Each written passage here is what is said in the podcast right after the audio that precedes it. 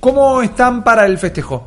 ¿Qué festejo? Epa, ¿cómo que Chan, festejo? chan. No, Te agarra no desapercibido. hablando. Este sábado se Sí. cumple un año del lanzamiento de la Switch. Me estás jodiendo. Te estoy jodiendo la O plata. sea, no. Nuestro bebé tiene un año. Nuestro bebé tiene un año y yo estoy preguntando si estamos listos para un festejo porque, escúchame, va a cumplir un año. No va a haber ningún festejo. ¿Qué van a mandar? ¿Un newsletter barato? ¿Me vas a decir que no va a haber un Splatfest de Switch o Switch? Podría no sé. ser. Sería increíble. Yo sé que en No- Nintendo Nueva York va a haber unos eventos medio pelo. Ok. Con unos torneitos. un- Ok. hacen eventos todo el tiempo, van a hacer uno más. Ok. Está bien, igual. Yo, yo estoy- me, me parece perfecto, pero eso Hay es gente allá. muy, muy como loca esperando. Es obvio, si ves los números, es obvio que tienen que sacar una Direct ya. Porque si te fijas, la última Direct Mini, Ah, después de encanta. 20 días, debería. Yo los vi como muy enojados y muy, muy enganchados con estas teorías. Y ahí, recién ahí me di cuenta que está un año. Porque para mí todavía estamos en febrero. Claro, pero no, ya se viene 3 de marzo, lanzamiento eh, o aniversario del lanzamiento de la consola, ¿Qué día tuviste la tuya, te acordás? el 6 de marzo. La- Me llegó. Así que el 6 de marzo es un año que la tengo, un año que arranqué el Breath of the Wild. Muy bien, muy early adopter. Recontra Early Yo Adopter. creo que accedí a ella recién en abril. Abril Claro. del Claro. año pasado. Principio de abril, creo, y yo fines de abril. Una Vos cosa fines de así. abril. Ah, muy, muy ahí al margen. Muy bien, y ya tengo buenos recuerdos, y ya tengo grandes recuerdos. Creo que cuando sea grande. estoy Igual en alto serio, ¿eh? año. Alto, Alto año. año, ¿eh? Alto año. Lo, lo venimos diciendo que arrancamos este nuevo ciclo del cerebro de la bestia. Mal. Lo repetimos ahora. En un año lo que logró esta consolita, mamadera, ¿eh? Es un montón. Pero te digo, yo ya tengo recuerdos forjados a futuro Sí. de estar tirado en el sillón eh, jugando al- algún boss en el Zelda y esto es otra cosa. Esto es otra cosa. Lo voy a recordar en mi vida como eh, gamer. Lo, lo voy a recordar. ¿Cómo para vos al nivel de experiencia que tuviste cuando por primera vez encendiste tu PlayStation 2 y mandaste el Shadow of the Colossus? Al, sí, al nivel de experiencia sí, porque era un momento completamente distinto en, Sí. en- en contextualmente en cada momento de mi experiencia jugando y creo que elegiste muy a propósito una comparación como Porque te conozco, Ay, te conozco como nadie te conoce. pero no porque digo son dos juegos con una escala que venían a romper un paradigma Claro. y el Zelda rompe los paradigmas del Zelda mismo, más allá de que también algunos paradigmas de mundo abierto y demás. Y el Shadow of the Colossus rompió un paradigma medio como tecnológico también, ¿no? Y narrativo. Narrativo, porque no digo sí. nada, no hay, no, no, no hay una palabra de diálogo, arréglate. Entonces yo creo que sí, pero en lugar de perdernos en esta melancolía y en este romanticismo nintendero que nos caracteriza, volveme al festejo cumpleaños. No va a haber una oferta aniversario, no va a estar el Oferta One to aniversario, Switch esa es fácil. One to Switch gratis para todos los usuarios que la hayan comprado en el primer año. Eh, Eh, me gusta. Si total es, el- es una prueba técnica. Reconocer que es una prueba técnica Sí. y chicos saben que todos los que la compraron en el primer año, del 3 de marzo al 3 de marzo, tomás, pimbi. ya estuvo en oferta hace poco cuando ningún juego de Nintendo está en oferta. Sí. Y es también un poco volver a las viejas prácticas, ¿no? De las consolas que cuando vos comprabas, ahora le llaman bundles. Ajá. Pero vos comprabas una consola con un juego ya. Totalmente. Y ahora le llaman bundle. El bundle del Zelda, el ¿Qué- bundle del Mario. ¿Qué bundle memorable tenés? Sí, ahora son bundles especiales. Antes Sí. era la consola, venía con juegos, punto. Exactamente. ¿Te recordás un El Super? Mario World venía con la Super Nintendo. Muy bien. ¿Vos, Juli, algún bundle loco? Yo no me acuerdo, para mí no era un bundle, pero la Play 1 yo la tuve con la demo y con el Fórmula 1 95. Ok, Que bueno. para mí venían juntos, la no era el demo estaba 95. muy copada. Sí, la demo. La demo traía Metal. Gear, traía Cool Borders. Esa tra- es, esa es la demo 8, que es creo la mejor demo del planeta. Ah. Yo tuve la 7, que tenía el Crash 2. Ok, tenía, bien. buen- tenía buenos Eh, juegos, eh. el- Tenía el Cool Border 2. Y tenía el Parapa de Rapper, Sí. la que jugué yo, que era de, de nuestro amigo Zurulo. Eh, a mí mi mejor bundle fue la Super Nintendo, que yo la compré tan, tan al final de la vida útil, o sea, con una Nintendo 64 recontra instalada en el mercado, que para sacarse eh, directamente stock de encima le metían otro juego dentro de la caja. Entonces el mío era el bundle del Super Mario World, pero venía también con el Killer Instinct. Ah, Nice. anda, no, no Pero- y el sobran Killer killers. Instinct, y encima la caja tenía hasta pancita, porque abrían la caja, metían el juego, o sea, no, no tenía un venía lugar. el juego adentro, solamente el cartucho venía la Solamente caja. el cartucho. Ah, ok, ok. Solamente el cartucho. Pero el cartucho negro del Killer Instinct.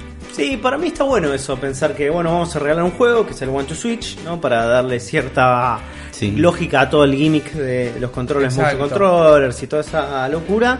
Eh, me espero las ofertas, obligadas las ofertas. Obligadas. Ofertas de aniversario, obligadísimas. Pero me espero una sorpresa también, ¿eh?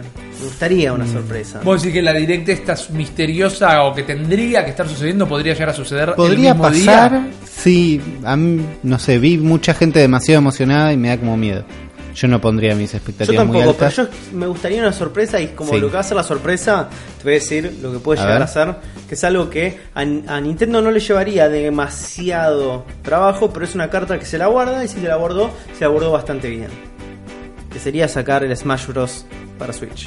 Ok, ¿el anuncio o te dicen eh, a partir No, de hoy? es- Ah, no, right es now, available el now. anuncio Explota el store. del remaster del Smash Bros. de Wii U. Ok. Va a ser eso. Sí, para mí es demasiado grande. Entiendo Sí. que es- cada vez que hubo Está por ahí pensada. pasa algo, el, la apuesta número uno era se viene el Smash, Smash confirmado. Eh, Estaría buenísimo. Bueno, esta ¿Cuál semana- sería la más desquiciada igual para ustedes? Pokémon.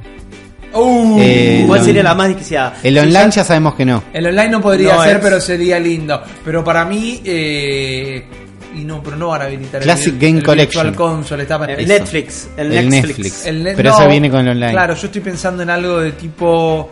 Eh, A ver, el otro todos día, los Pokémon. esta semana, hermoso sería eso. Claro. Esta semana me mandó un mail Nintendo diciendo, por haber jugado Mario Kart Ah, de mira. Mario Kart 8 Deluxe, te regalamos este wallpaper. A mí me llegó hoy por haber Bueno, jugado gracias. eh, Breath of the Wild, te regalamos este Wallpaper. que eliminé el mail sin Sí, sí. abrirlo siquiera. Claro, no quiero, no me vendas un wallpaper. Pero bueno, Bueno, pero esta semana hubo una cosa rara.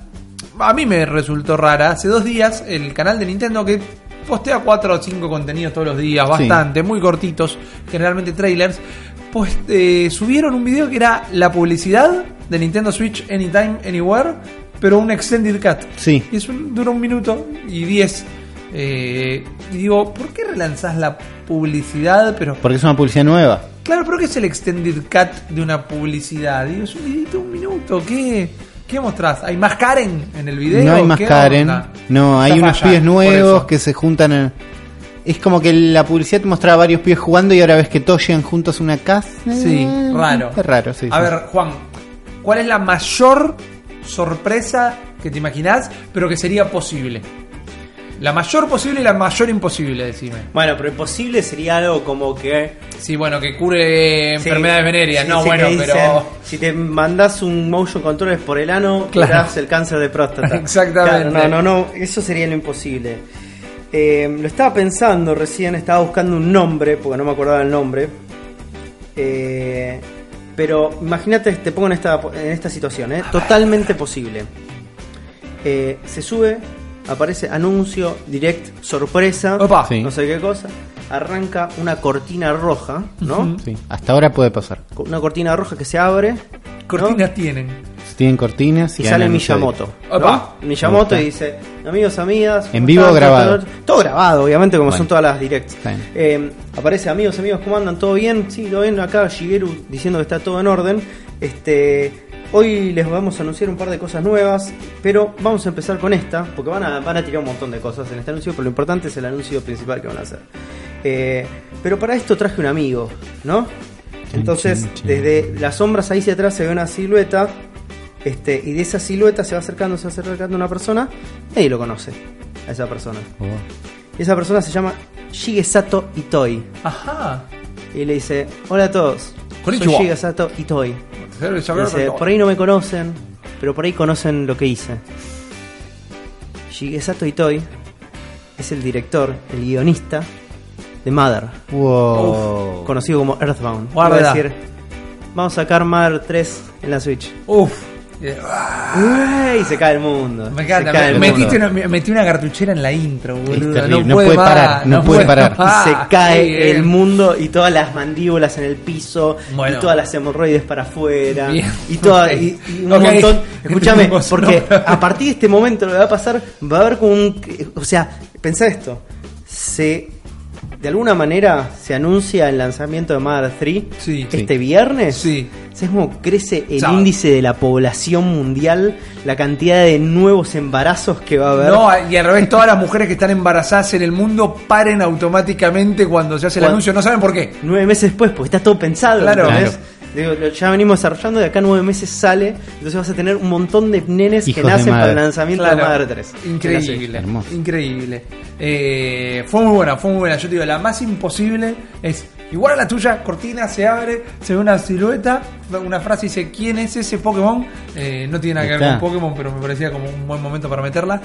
Y sale y es ni nada más ni nada menos que el mariscal Hideo Kojima y dice Ahí está. Y Prende fuego dice- las cortinas, patea un tacho. yo soy Kojima, tengo Kojima Productions y el Death Stranding es un exclusivo de PlayStation 4, lo que no significa que no pueda hacer otro juego para otras compañías. Ah, me gusta la vuelta y realista el Mother final. 3. claro, ¿viste? sale Guillete, oh, no, tres juntos. ya está, boludo. Es como si ahí no, no es que es como crece la población mundial, explota. Explota Es como- la- las acciones Sí, de sí, Nintendo. un coleccionador de hadrones estalla, boludo, los mares. negro y no sale ni de Stranding, ni No, 3, ninguno, ni nada. ninguno. Decime si no es un juego Kojimesco. Mar 3. O Mother. Sí. Sí, podría, podría funcionar. Podría funcionar. I, I'm going to bring eh, my friend del toro y se mete en la Vienen trama con todos. también. Vienen con todos los amigos. son, son mis, son mis tres. Aparece la versión amigo de Kojima. Amigo no, amigo no. Mi. Claro. Aparece el Mi de Kojima con todos sus amigos famosos. Ok, Y te hacen un Mi Adventures medio pelo. me, me, me, me, Medio me copa, triste, me copa. Yo me gustaría un anuncio de Kojima para Nintendo. Y ¿no? estaría Sí, bueno, loco. porque usaría las mecánicas. Sí, creo. igual está demasiado concentrado en conocer famosos. no No, en sí. Death Stranding, en conocer famosos y comer.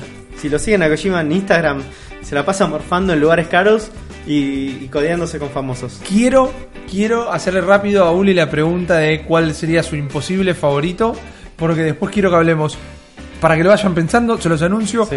¿qué famoso argentino le presentás a Hideo Kojima? Ah, genial, ya lo y tengo Me pensado. cerramos con eso. ¿Cuál es tu imposible favorito de sorpresa para este sábado? Mi imposible favorito no, aparece, se abre la, la misma cortina, se abre, pero el otro lado está el profesor Oak. Oh, oh, la- En, claro. en 8 bits. Bien. Y te anuncian que te podés bajar todas la, la tres primeras, la generación hasta Game Boy Advance, Sí. gratis, para todos. Y el anuncio y te pasan un trailer del nuevo Pokémon. No sale todavía. Sale en septiembre para mi cumpleaños. Atajate esta Benji Price. Se está cumpliendo y celebrando a lo largo de toda la semana los 22 Pokémon años Day. de Pokémon.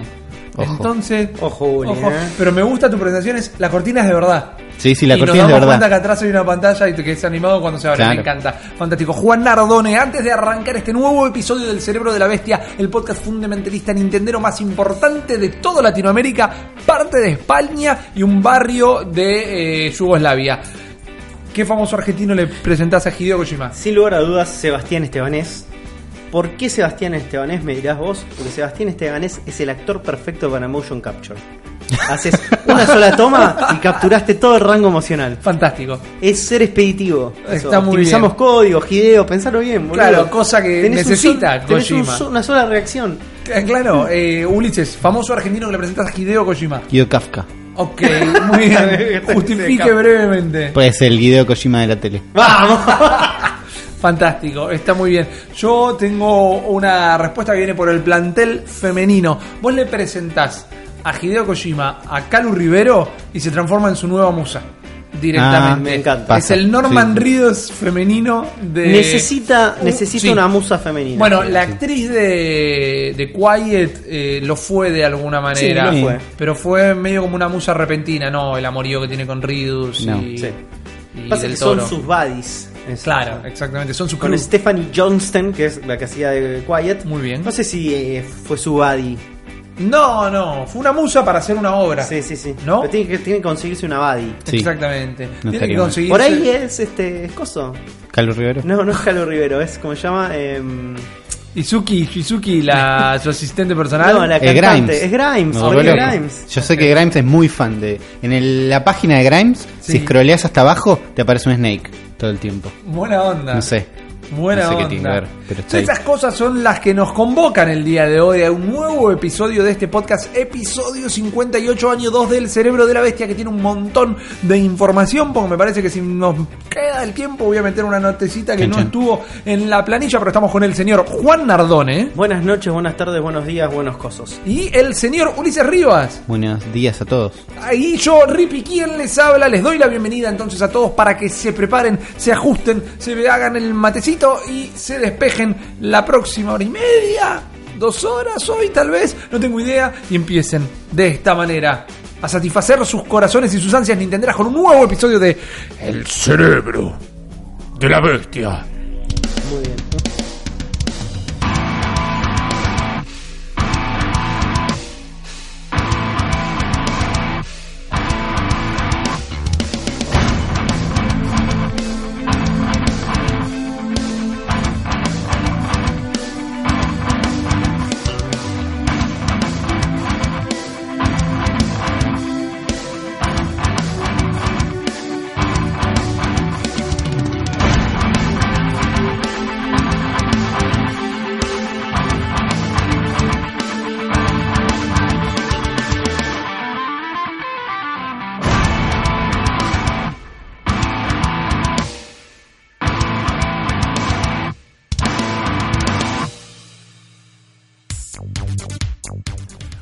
Buenas tardes, buenas noches entonces a todos, estén donde lo estén escuchando, cuando lo estén escuchando, cómo lo estén escuchando, porque estamos en iBooks, en iTunes, en malditosnerds.com, en youtube.com barra zona fantasma TV, en nuestra cuenta de Twitter, arroba la bestia pod, el mejor handle de toda la plataforma, así que les damos a ustedes la libertad de poder acomodarse y disfrutar del cerebro como quieran. Muchos comentarios en nuestra cuenta de iVoox últimamente. Sí, yo cada tanto entro a buscarlos porque la verdad es que se nos pasan porque no estamos en iVoox todo el tiempo y porque no hay tantos comentarios en iVoox. Claro, es verdad. Pero los últimos episodios tuvieron comentarios y sepan que los leemos y les mandamos saludos y Sí. si nos dejaron No el contestamos código- ninguno. Deberíamos empezar a contestar. Nos falla, nos falla el community management. No somos, no somos buenos community managers ninguno de los no. tres. Exactamente. Eh, no me preguntes buenos que somos, pero buenas tardes, buenos días, buenas noches a todos. Vamos a hablar un poco de Nintendo. Vamos a hablar de estas cosas que nos copan y vamos a hablar de un juego que no van a jugar en su vida porque lo acaban de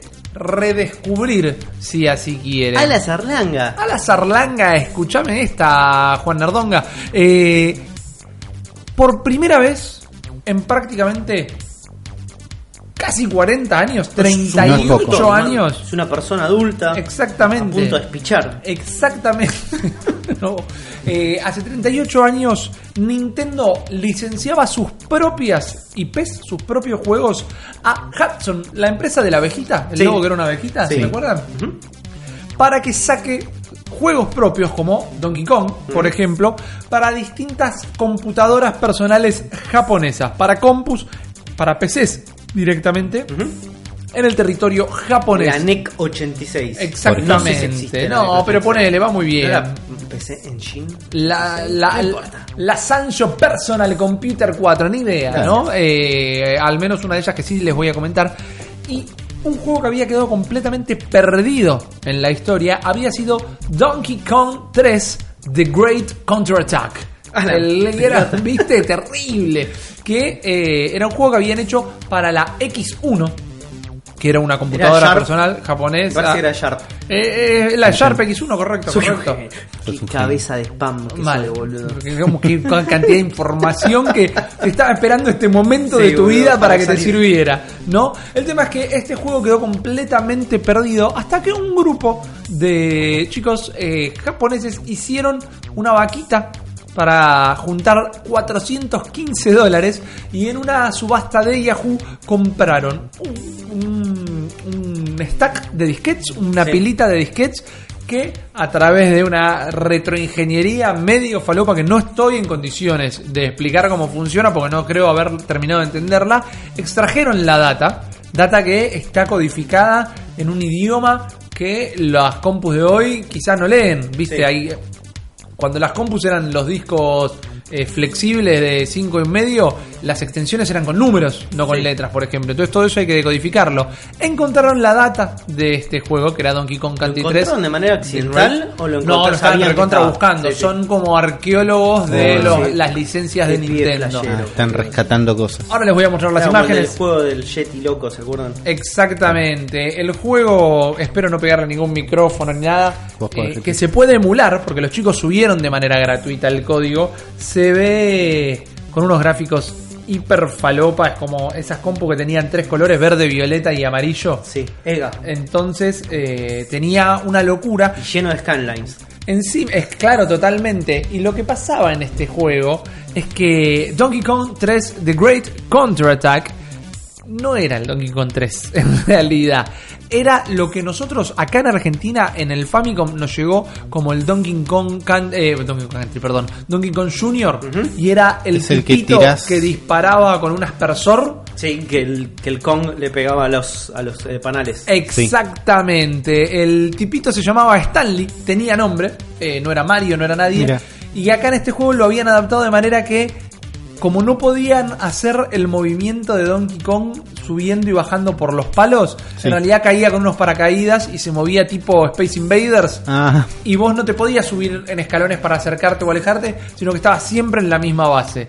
Y todos los fondos de Nintendo los habían reemplazado por distintos paisajes del mundo y después planetas de la galaxia en EGA con todas esas líneas. Y la joda, Entonces, la joda es como que Donkey Kong invade distintos lugares del mundo Claro. y Exactamente. planetas de la galaxia. es un psicodélico viaje, viste, tenés que poner de fondo eh, de Grateful Dead y, y, eh, jugar a esto. hay es uno que tiene la. Tierra atrás directamente. Exactamente, en el espacio. Y había por acá eh, una gran captura que ahí dice.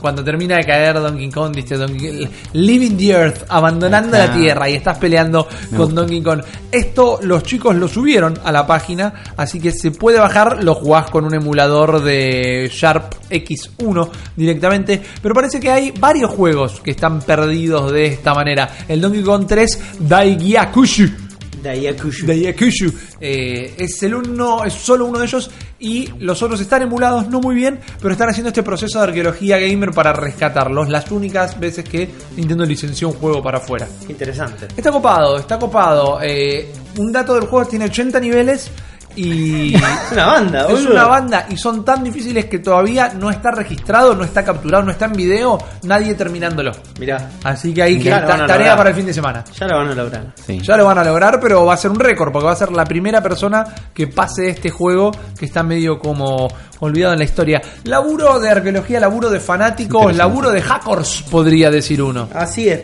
Rippy, porque desde, desde el principio de, la historia, desde el principio de los tiempos, desde que los seres humanos tenemos la capacidad de raciocinio, Sin.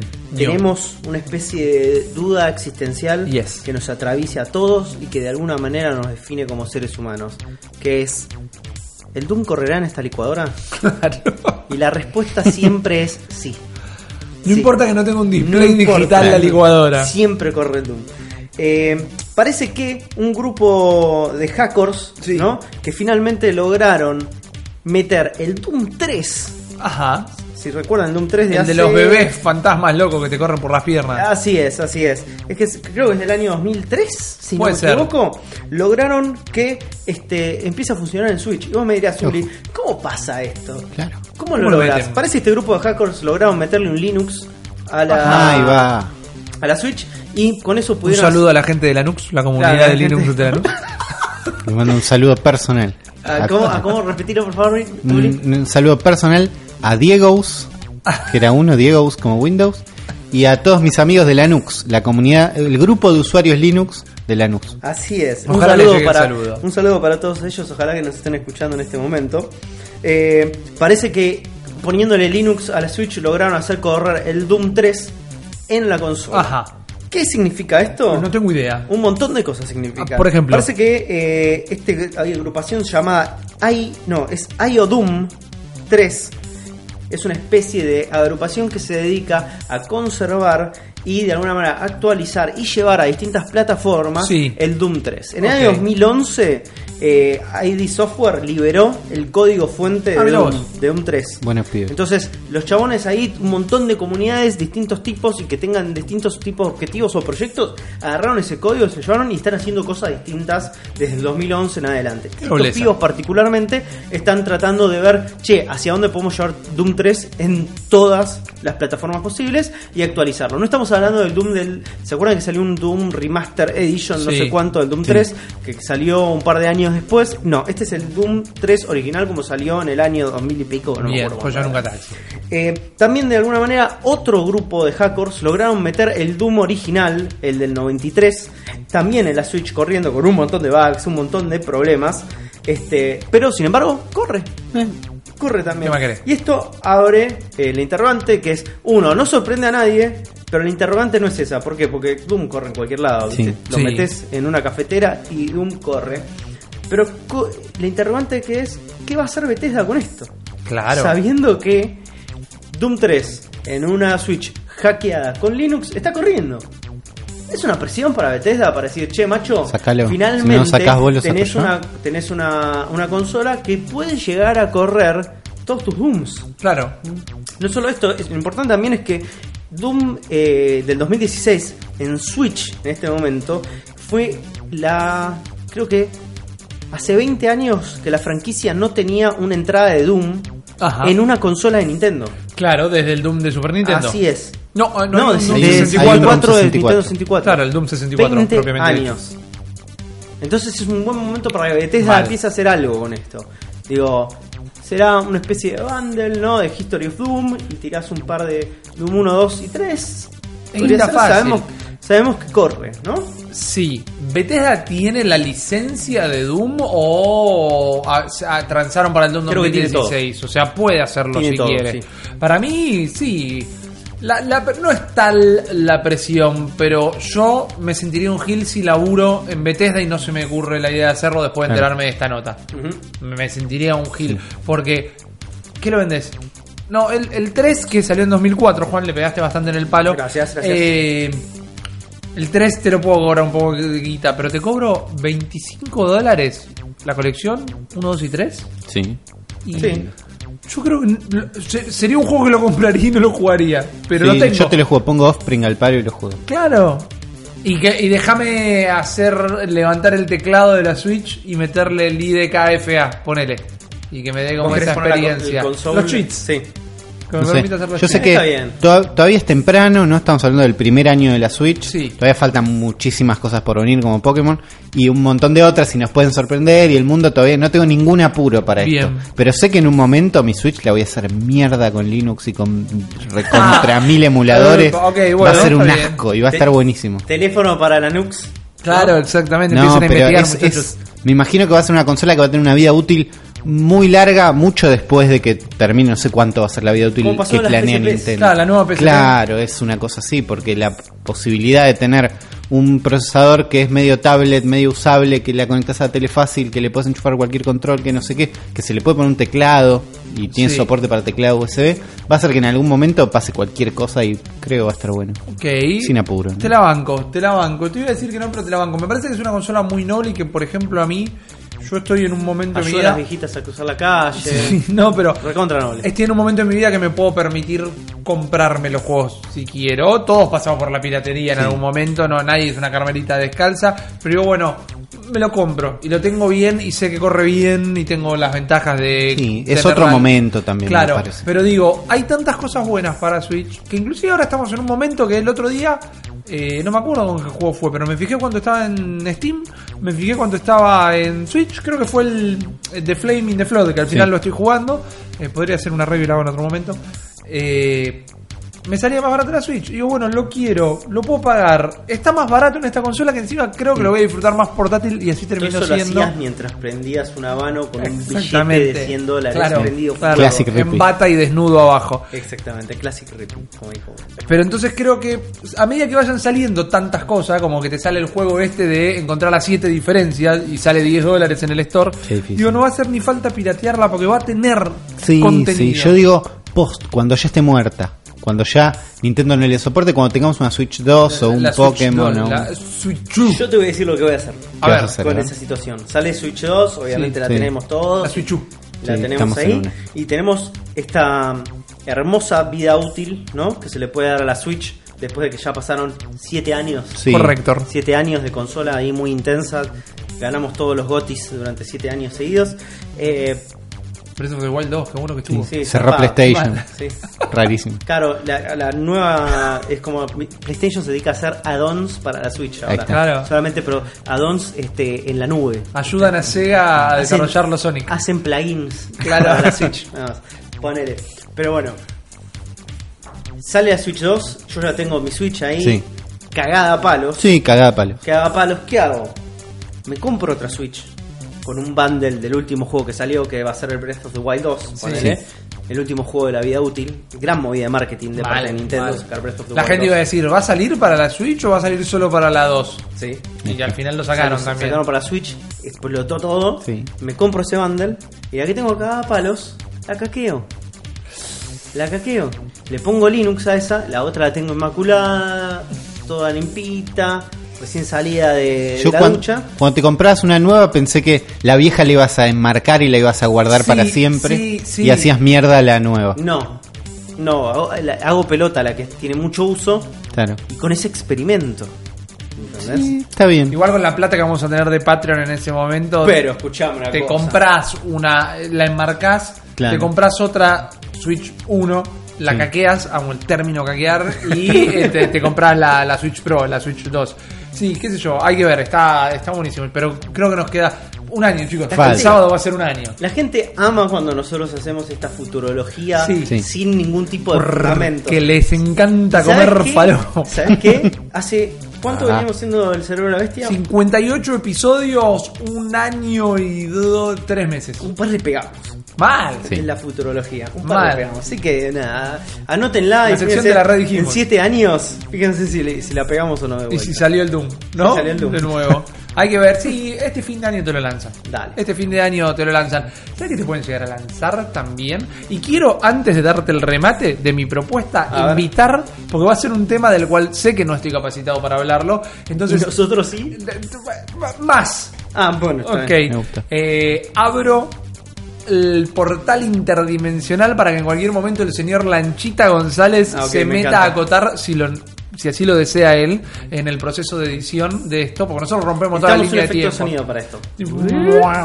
Claro, pero bueno, vieron como que el cerebro de la bestia trasciende la barrera espaciotemporal. Entonces, nosotros hablamos en presente ahora, la gente lo escucha en distintos futuros, pero le hablamos a Sergio que lo va a estar editando mañana, que en realidad es antes de cuando lo escuchó la gente. Es un programa complicado, gente. Eh, pero el tema es el siguiente: hay un juego que la está rompiendo, hay un juego que está en boca de todos. Estoy haciendo esta intro medio al pedo porque todo el mundo sabe que estoy hablando de PUBG. El fenómeno del gaming, el fenómeno que más recuerdo que esté durando en todo el tiempo en las noticias, en los titulares, al menos en mucho tiempo.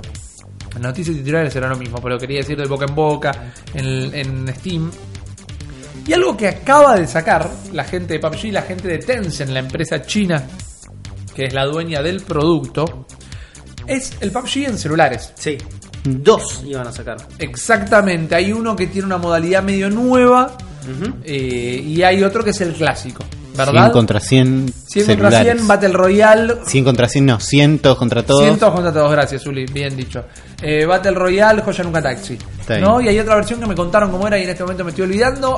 Mal de mí como comunicador, pero no tiene nada que ver con lo que voy a contar, así que. Sí, era medio Listo. Matrix lo que habíamos visto. Estábamos mucho más orientados en la espectacularidad, en la acción. Exacto. Cuando el otro estaba orientado a El- ser fiel lo más posible a la experiencia PUBG original. Correcto. ¿Qué pasa? Cuando Tencent saca este juego, obviamente hubo que adoptarlo, adaptarlo, perdón, hubo que escalarlo, hubo que llevar el juego de que, perdón, el juego que solo corre en PC, ¿cómo estoy? El juego que solo corre en PC, que corre mal en consola, lo tenían que llevar a celulares, ¿no? Y Funciona, funciona perfecto. El otro día, el miércoles pasado, fui a jugar a la pelota como todos los martes, porque Sí. no son los miércoles. el martes pasado fui a jugar a la pelota y en el buffet del club hay dos pibes con celular sentados uno al lado del otro jugando y yo les relojeo los celulares, cosa que está mal. Digo, yo sé lo que están jugando esos pibes. ¿Qué juego es? ¿Por qué me suena? Retrocedo y están jugando a PUBG. Ahí va. Ar- esperando la cancha Sí. en su celu. Me imagino que quizás estaban jugando en dúo o en la misma partida, ¿no? Pero si no lo vieron, vean videos de YouTube directamente. Corre de la gran 7, corre impecable. Y encima parece que se adapta muy bien al formato táctil de tener los botones en la pantalla. Funciona muy bien. Entonces, ¿qué pasa? Dos personas salieron a hablar, que es lo que yo les quiero contar ahora. Se imaginarán para dónde va la noticia que está en el podcast fundamentalista de Nintendo. Tengo una idea, pero no. La puta madre, quiero meter una palabra bien hoy. Eh, Switch tendrá al PUBG, estará PUBG en Switch. Y yo eso es lo que les vengo a contar. Porque por un lado, Chang Han Kim, que es el CEO de Tencent, Sí. Chang Han Kim, dijo que el plan para PUBG es estar en absolutamente todas las plataformas. Se quieren comer el mundo. Se quieren comer el Yo mundo estoy mirando un desde video China. ahora mismo de PUBG en celulares y mamadera, ¿eh? Exactamente, para quienes quieran probarlo, ¿Es gratis? es gratis. Sí. es gratis, pero además eh, lo podés descargar si querés la PK, porque no lo estás pirateando, sino que no está habilitado en nuestra región todavía. Claro. Pero el juego es legal. Y en iPhone, si te querés hacer una cuenta en China, te haces la cuenta en China y te lo bajás. Y lo bajás del store de directamente. China. ¿No? Eh, esas cosas se pueden. Pero el tema es que Chang Han Kim dijo que quiere estar en todas las consolas, por más que tiene una exclusividad temporal con Xbox. con Xbox quieren estar en todas las consolas, pero ahí es donde está la primer traba, ¿no? Digo, bueno, en Xbox no corre bien, no corre bien en la Xbox One X. ¿Cómo lo vas a alargar en la Switch? Y lo largas llevando el juego mobile, el PUBG Mobile. ¿Por qué? ¿Porque te lo dice Rippy? No, porque lo dijo la gente de Digital Foundry. Buenos pibes. Directamente. Grandes pibes. La gente de Digital Foundry, Grandes señores. un canal Todo de bien. señores, Sí. profesores de ingeniería de la secundaria, tienen toda esa pinta, ¿no?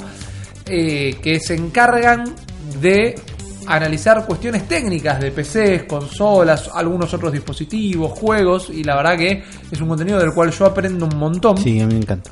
Los flacos dijeron, bueno, partiendo de la base que si ya lo pudieron llevar a los celulares, eh, por más que hay celulares más avanzados, con hardware más avanzado que el de la Switch, Sí. el ejercicio de escalarlo para abajo y adaptarlo a la pantalla táctil y demás, lo deja ya en una base que, por especificaciones técnicas nada más, funcionaría en Switch. Pero la Switch, encima, tiene una ventaja sobre esto. Porque cuando ellos hacen los juegos, para el juego para celulares, tienen que tener en cuenta que Uli lo jugará en un Samsung Sí. 8 y Claro. Juan lo está jugando en su Plus One y yo lo estoy jugando en un Google Pixel 2. En este mundo imaginario que tengo la plata para comprar Sí. un Google Pixel 2. Eh, entonces está corriendo y haciendo sus procesos a través de muy similares pero distintos componentes y Sí. sistemas operativos, Distintas ¿verdad? Plaquitas de video, no sé cómo funcionan, Sin pero digo, embargo, sin embargo, para llevarlo a la Switch sería una sola adaptación y que a todo el mundo le correría igual. Entonces habría una estabilidad ahí de cómo corre el juego. Y te invito, Uli, y los invito a todos ustedes que no lo hayan visto, busquen un video de PUBG Mobile. No les cambia la vida, pero decís, boludo, mira la que Sí, se mandaron. sí, yo el otro día estuve viendo a ustedes jugar PUBG. Sí. Nunca pude jugar PUBG, todavía jugué un ratito de Fortnite para Claro. sacarme la gana. Y me parece que me hago una cuenta en el store de China, ¿eh? porque eh, Yo tengo lo ganas. rejuego. Yo, a mí me gusta mucho. Es un juego que me gusta mucho. Soy muy malo, pero le agarré un montito el gustito. Si lo puedo convencer a Nardone de que hoy cuando llegamos metamos un par de partidas, lo voy a intentar hacer No porque hay me, chance. Sí, No hay sí, chance. sí. me Vos divierte. Me gusta jugar al PUBG con amigos. Solo la paso muy mal, me agarra un ataque de ansiedad. Eh, me lo largás en la Switch y chao. Explota. Me, Estoy- me colgué estoy- jugando eso. Estoy en la misma. Eh, en celular se ve mejor que en mi computadora. Empecemos por ahí. Y segundo es que finalmente voy a estar en igual de condiciones que un montón de gente. Porque todos el van a estar en los mismos controles. Porque todos vamos a estar con controles to- táctiles de mierda. Claro. Y ahí voy a tener chance de matar a alguien. Porque con el mouse y teclado no puedo matar a nadie. Por eso, entonces la verdad que para mí es una gran noticia y para mí estos chinos no tardan una mierda en sacarte la versión. En el momento que se acaba la exclusividad temporal, Yo no sabía que era chino. Cuando me di cuenta que había chinos atrás de todo, dije No. sí, hay esperanza. Inicialmente, El juego de inicialmente dónde es un juego que es una adaptación del Arma 3. Ah, eh, hecho por El Arma un- 3 es un simulador hecho por un de chabón, guerra. un yankee que era fan del Arma 3, un pibe con una vida muy rara, viste, un fotógrafo DJ que lo hizo la mitad de su vida haciendo lo- el juego, los mods en- viviendo en Brasil, que pasaba música en bares, viste, una cosa muy rara, el pibe no se dedicaba a hacer eh, videojuegos, sino que Claro. hacía changas de diseñar webs Sí. ahí cuando podía. Eh, y eso se armó una compañía que era Bluehole, si no me acuerdo, si no me equivoco, creo que se llama la compañía. Y ahí eso lo compró Tencent, Ahí que es la, está. la- la- la empresa china. Entonces ahora tiene toda la, la maquinaria atrás de Tencent dedicada para optimizar la Entonces el experiencia juego no de es PUBG. chino de origen, digamos. No, pero ahora tiene plata china y fuerzas No chinas yankee, atrás. inglés, el pibe es una nacionalidad así como de eh, anglosajona. claro. Esto que estás viendo vos acá, Uli, que la gente me imagino en sus lugares y trabajos lo está viendo, eso está corriendo en celular. Esa es la versión de celular. Claro, Decime si eso no lo corre la Switch. Sí, tranquilamente. Tenés el, el detenimiento, tenés la cortadura de gambas de que no te lo puedes llevar portátil porque no tenés conexión a internet si lo querés jugar en la calle. Pero Claro. en PC lo jugás, no la lo jugás la en versión calle. de Switch tendría que tener una variedad offline. ¿Existe variedad offline de no, PUBG? no existe. Pero bueno, un modo práctica de Ultimate, que te ponga con 100 NP NPCs y... O un local donde podamos armar. Sí, el local tiene que estar. El local tiene que estar. Te, te junto 100 personas acá en tu departamento Vamos. y nos mandamos una. Y cada vez que uno pierde se tiene que ir. Ah, Cuando buenísimo. muere, ¿no? Entran 100 personas acá, Uli, muy apretadito. Muy, apretado, muy apretado, de parado. De Dorapa, sí, sí, sí. Eh, No. Sí, abrimos el baño y el balcón, Puede ser. ¿no? Puede con, ser. con cuidado. Pero nada, eh, para mí sería una movida de lo mejor. Realmente, Ah, vos viste. para que De esto mejor. suceda. Yo abogo por esto. Pero bueno, no salió esto, están saliendo otras cosas. Están saliendo cosas. Salió algo que nos habían anunciado en una en la Direct Mini, si no me equivoco, Ajá. hace poco. Sí. Que era el primer DLC o el primer contenido descargable agregado gratuito de Mario Odyssey. Muy bien, te sale. Grande, gozo, ¿cómo se llama? Martínez. Martinet. Martinet de Avellaneda. tenerte acá todos los miércoles. Eh, salió una actualización que nos trae tres trajecitos nuevos. Bien. ¿no? Uno que es medio Dark Soulsesco y Ok. que algunos que dicen que es como una referencia directa porque es una armadura medieval. Uno que es de Mario Sunshine, que no es tan parecido a lo que tenga Mario en el Sunshine, sino que es una campera temática, una camisa temática Sunshine y una gorra con anteojos que es muy canchera. Ok. Y el otro es uno de los integrantes de la banda de Paulín, creo que es con el traje Ok, como con menos onda. rojo. Después agregaron dos filtros nuevos para fotos. Uno Bien. que podés hacer que la foto que sacás esté como en una moneda, Ok, sí. como si fuera la textura de una moneda, que es me- me- medio choto. Uno que es mega neón, que es un poco más divertido. Pero lo más loco que agregaron es que nos trajeron algo que estaba faltando en Mario Odyssey, que era Luigi. Claro. Ahora vas a cualquier mundo y más o menos cerca del Odyssey te vas a encontrar a Luigi con un par de globos. Te va a decir, ¿estás listo para jugar Luigi Balloon Hunter Quest número 1000? Sí, dale. Entonces te lleva a una parte del mapa, en general alguna parte céntrica del mapa, y te ofrece este minijuego que tiene dos partes. Una es buscar globos y otra es esconder globos. Ajá. Entonces, primero te hacen buscar un globo medio tutorial, después te hacen esconder uno medio tutorial y después tenés una lista de gente con niveles, porque vos vas subiendo de nivel, Ok. y te dice el tiempo que tardaron en esconder ese globo. Entonces, vos le decís, dale, elegís uno de la lista que no son necesariamente tus amigos, sino que es un World Mundial. High Score mundial, sí.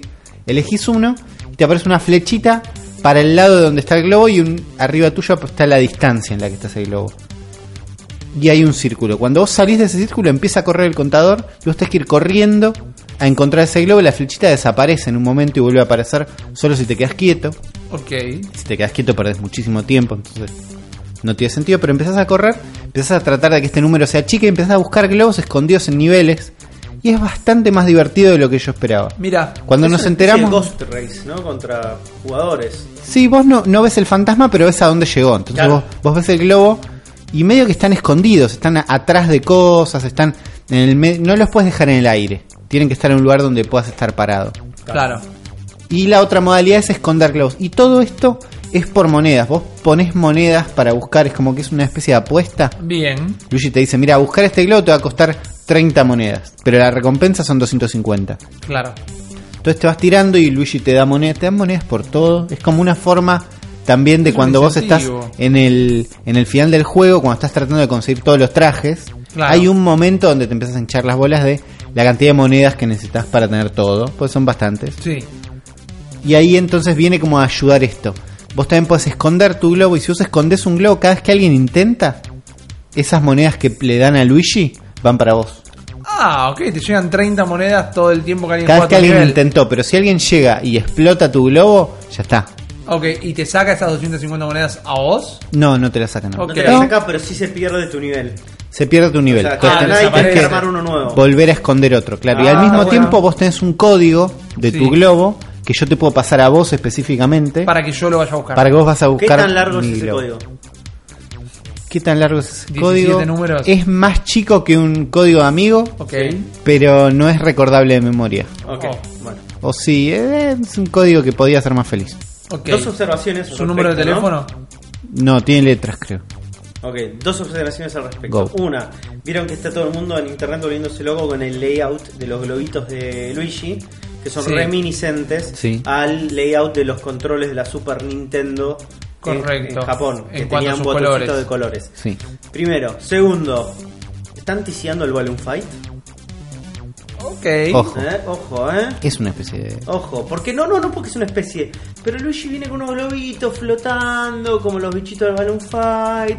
Viste, como, epa, Hay algo ahí. Están teniendo... Sí. Hay algo que está Pero es vuelta. Balloon Lu- Fight Luigi- Switch en 3D como un Pilot Wings. Balloon Fight 2. Balloon Fight Dos. Me Battle gusta, me gusta Royale. el 2 después de muchísimos años. claro. Balloon Fight Battle Royale. Claro, un PUBG, pero de Balloon Fight. Guarda. Guarda, es, es como un Splatoon, ¿no? Claro. Pero el Balloon Fight, donde tenés 100 jugadores en un ambiente gigante y tenés que ir a. eh, Con los movimientos de Odyssey. Guarda, me encanta. Me Splatoon encanta. Fight Odyssey. Está buenísimo eso, Es un porque es un, bootleg. es un mapa del Odyssey así Claro. bien grande, con muchas plataformas y Sí. cosas por el estilo, y vos tenés que ir con tus globitos tratando de zafar, Compro. mientras los otros te los quieren tirar. ¿entendés? Claro. Porque tenés- Tiene pinta. incorporemos armas, obviamente, escuchame. Sí, se puede. Se Si podría. Ubisoft puede, nosotros podemos. Eh, y vos, en, sí, las armas del Mario Del directamente. Es una mezcla de todos los juegos, me encanta. Espectacular. ¿Encontraste algún globo de- que haya puesto un humano? Sí, sí, todos los que buscas son de humanos. Y se hay muchos bastante fáciles, como que no es tan difícil de entrar. Encontré muchísima gente en internet, como siempre, enojadísimos. Porque hay niveles donde vos podés esconder globos out of bounds. ¿no? Claro. Fuera de los límites. Podés, podés meter globos adentro de algunos edificios de New York City, por ejemplo. Y hay gente enojadísima porque dicen que esto rompe el juego para del todo. Porque si vos venís encontrando globos, Luigi te va dando monedas por mantener tu racha. Sí. Como rompes tu racha, te deja de dar estas monedas. Rompió mi racha, un globo OOB, ¿no? Que son los globos out of bounds. Y al mismo tiempo aparecen los expertos diciendo: si el globo se puede poner ahí, ah, No está out of bancatela. claro. Claro. yo lo encuentro, porque yo soy Mega Master. Claro. Y entonces uno dijo, bueno, entonces yo voy a poner acá todos los globos que sean re difíciles y los vas a encontrar vos. Y después se dio cuenta que vos no podés tener el código de globos que no son tuyos. claro. Entonces ya no es tan fácil. Yo no me encontré ninguno que sea imposible y... ¿Te muestra dónde estaba cuando no lo encontraste? No. Ah, Pero en el momento que perdiste, o sea, se te acabó el tiempo, se congela, se congela el movimiento, pero vos podés mover la cámara todo el tiempo que quieras. Sí. Entonces, si estaba justo atrás tuyo y vos no Ah, lo encontrabas, Estaba ahí. podés mirar para atrás y decir, ay, soy un intento de nuevo. Me pasó una vez. Muy bien. Eh, es bastante divertido, es para pegarle una vuelta. Jugué más de lo que esperaba. No era un modo que cuando anunciaron dije, uh, qué bueno. Y ahora me asomé y Luigi es buen pibe. Está... Pero se queda rápido sin aire el modo. Yeah, Se pincha, buena. se desinfla. Bien, Muy bien, bien, bien, gracias. sí, lo, Bien, estuve bien. intentando. Eh, ok, me, me convenciste. Es No para lo pegar iba- una vuelta. Ni lo iba a probar. Ni Bueno, eh, una vuelta le das. Le pego una vuelta, pero parece que hay más novedades dentro de Mario Odyssey. Así es, chicos, así es. Como esta nueva actualización de la que nos habló Uli en este momento, Uli no fue el único de estar investigando, probando las cosas, sino que le cayeron recontra fuerte nuestros amigos los data miners. Esa, Vamos, los los data. data. Ahí está, en esta versión 1.2.0 del más Super Mario Odyssey aparecieron en este locura de código que hacen los data miners como 20 imágenes correspondientes a thumbnails de distintos hints o distintos este eh, ¿cómo se dice en español? ayuda, ayuda Eh, Sergio Pistas. Ahí lo dijo Sergio. Eso, este, pistas, Pistas, como dijo Sergio, claro. de este Power Moons en distintos mapas y aparece son mapas nuevos. Opa. Para la pava, pará. eh, O sea, re- hablamos de esos cuadritos que ves en todos los Así niveles, es, que son como es. una queue visual. De pueden vos llegar a estar algunas Power Moons En otros nivel. niveles. Así es.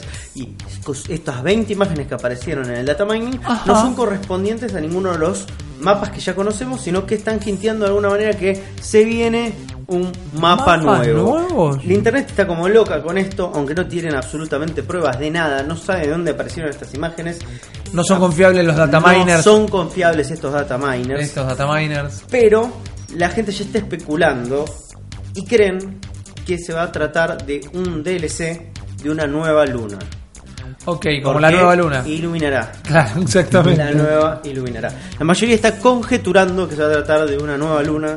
Como se acuerdan de Mario Odyssey, uno de los niveles es una luna. Acá parece que La luna directamente. Exactamente. Ok. Acá parece que es otro tipo de luna. Nos No podemos sé. ir a la Hay- luna de Marte.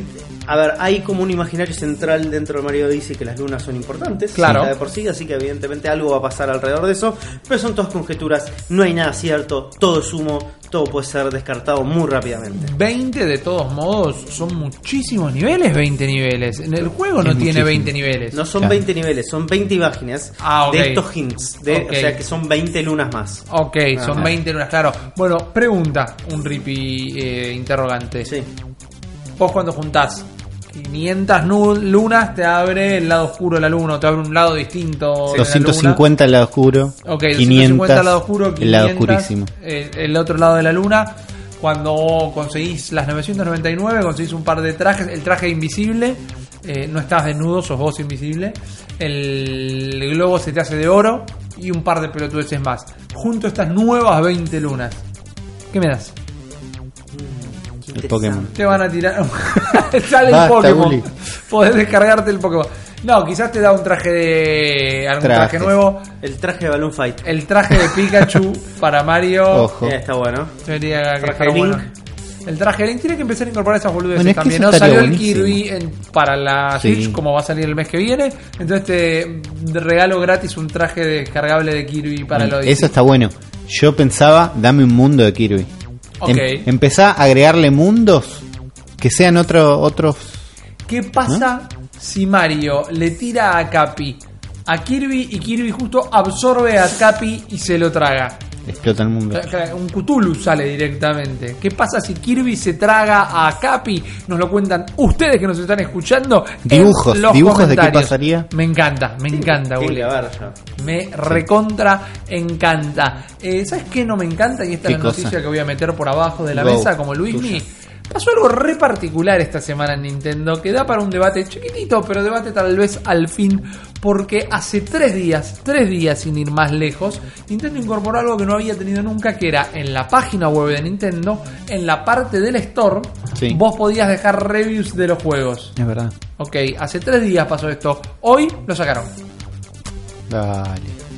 ¿Serio? Hoy lo sacaron posta y dicen que lo, lo- lo hicieron, no lo hicieron de querer usar, hicieron un comunicado.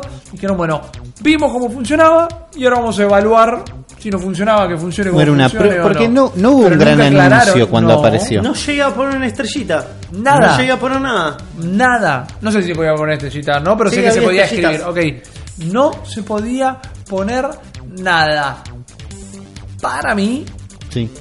que es esta movida de Nintendo que más de una persona debe haber puesto pines en los comentarios y Nintendo dijeron no, esto en mi página no va a pasar y los levantaron directamente. Es como que para mí arrugaron por ese lado. Porque no me cambiaba la vida ni como usuario ni como nada, pero No, descubrí pero el además, otro día- me descubrí el otro imagino día- que lo que pasó, Sí, ellos ya sabían, era la razón por la cual no lo habían hecho antes. la razón que te demora, claro. Entonces lo agregaron diciendo, "Bueno, espero que no pase, y pasó eso y bueno, ya ¿Vos viste sabía. cómo funcionan las cajas de comentarios en YouTube? ¿Cómo funcionan las reviews de Steam? Es como. Es una genialidad y al mismo tiempo es lo peor que le pasó al mundo. Claro, Sí. sí, no hay punto Entonces, medio. No hay punto medio. Como tenés esta gente que solamente va a romper las pelotas y a tratar de ser lo más eh, irritantes y hirientes Sí, posibles. Y después tenés a gente que construye algo con eso, ¿entendés? Cosas interesantes. Eh, qué sé yo, Nintendo tiene, una, tiene unas comunidades mágicas, como hemos visto que Uli eh, nos ha contado en episodios anteriores con el tema de... eh, Miiverse. el Miiverse y todas esas cosas que podrían dar cosas fantásticas. Los Ulitors de Nintendo. Exactamente. Eh, así que, no sé, qué sé yo, animate Nintendo. Animatrix. ¿Qué es lo peor que puede pasar? Ya No, sí. Internet está plagado de todas esas cosas. Claro. Y todos sabemos que los penes existen y Sí. se puede ser las hay letras que se pueden escribir conformando esa palabra. No no es tan drama. Y no creo que ningún padre vaya a decir, "Ah, no, no le compro nunca más un juego de Nintendo a mi hijo porque en la página web en la review del Payday 2 alguien puso la palabra no, no, tranca." Pero bueno, Estoy conjeturando, no sé si fue por eso, conjeture pero nomás. para mí fue por eso. Sí, obvio, obvio. Sí. Alguien puso, oh, Nintendo, tirame la goma. Claro, así, y. Reggie dijo, no, no, ¿cómo me va a decir? Ahora tengo que ir a tirar la goma. ¿Qué Hagan hago? Algo. durmió. Resuelvan. ¿Cuál es nuestra responsabilidad? Le dice al departamento de abogados, ¿viste? ¿Cuál es nuestra responsabilidad acerca Tengo de que esto? ir. Claro, compró Ya el se estaba juego. vistiendo el rey. Dijo, ¿En serio tengo que ir? Qué terrible, No, pobre Reggie. Reggie. Le mandamos un saludo, un besis. Qué grande, Reggie. él, él saluda hasta Chile, nada Sí. más. Pero Nosotros lo lo saludamos Cruzá la cordillera. Reggie. Exactamente. Te hacemos un asado acá. Pero bueno, dale. hablando de las reviews, hay algunos juegos que le van a poder, o ya no, en realidad, poner nuevos comentarios, porque tenemos, como siempre, la sección Chan, más nueva chan, del cerebro de la bestia, Me los lanzamientos. Me encanta que vino a reemplazar el pasando revista. Sí, mal. Los bien. lanzamientos de la semana porque Uli agarra una lista de no sé dónde, la copia y la pega en la planilla y nosotros lo discutimos. Está Uli, bien. ¿qué sale esta semana? Esta semana salen un montón de juegos, como No la venimos saliendo Una sobre, todo un montón de indies que no paran de salir. Y el primero de la lista, el más interesante, es un juego que ya salió, porque todos estos juegos, cuando usted, ustedes estén escuchando, todos estos juegos ya salieron. Correcto. El primero lo vimos hace un rato en el store de la Switch, es Spot the Difference. ¡Hijo de puta! Ese silencio que escucharon fue nuestra misma re- Hijo reacción de cuando mil vimos el puta, trailer. boludo. Claro. Es el antijuego. Es el juego de encuentra las diferencias donde te muestro dos imágenes y con Photoshop y pocas, muy pocas ganas hago cambios en alguna de las dos y con una interfaz espantosa te dejo marcar estas diferencias Claro. y te doy un modo multiplayer del renombrado juego. Según dice la, la descripción del juego, parece que esto había salido en arcades en un momento. Ponele que te entiendo que hubo un arcade medio falopa en algún momento con este juego. Y debe ser como esos Fruit Ninja gigantes. Claro, Claro. sí, la verdad. Bueno, esto- bien. Gracias. Cuesta 10 dólares y es, es una estafa, es la estafa más grande, pero esto solamente abre el- la cantidad de lanzamientos que tenemos, que son un montón. El otro es uno que tengo muchas ganas porque ustedes dos me dijeron que estaba muy bueno, que es el de Final Station. Sí, man, es un juegazo. Y es re para Switch. Y es re contra para Switch. ¿no? Hasta donde vi sos un pibito que va en un tren, un señor que va en un tren, Sí. y paras en distintos lugares, tenés armas, y encontrás cosas y te volvés a subir un tren. Post-apocalíptico, Es un- hay un culto medio. Exactamente, es un futuro extremista. distópico donde vos sos un maquinista de un tren, ¿no? Sí. Que vas a ir atravesando todo un continente escapando de una gran infección que viene del espacio, que no sabes bien dónde Sí. viene, que se está comiendo la humanidad y te vas encontrando con lo peor, lo mejor de la humanidad al mismo tiempo, pero en este futuro distópico tenés robots. Mm, eh, Vamos los robots. Estoy tirando error para tratar de no spoilearle. Ok, porque hay unos momentos, Uli, maravillosos. Ah, bueno, el juego está robots, 20 tenés- dólares y ya salió. Tenés zombies de. como Esto, este, este infección que hay es como los vuelve unos zombies de alquitrán. Me encanta. Este, tenés que. eh, tenés como una cosa medio survivor donde tenés que recolectar este materiales para ponérselas a tu tren, mejorar tu tren y al mismo tiempo agarrar sobrevivientes y subirlos. Ah, vas teniendo una tripulación. Vas teniendo una mini crew que vas a ir llevando entre estación y estación. Y la verdad, un relato maravilloso. O sea, el, el cuento de este mundo que te plantea está tan bien contado, con tan Claro. pocos elementos que está perfecto. Nosotros lo terminamos en una sola tirada Sí. de un episodio de JPO en ¿Es tres cortito? horas. Sí.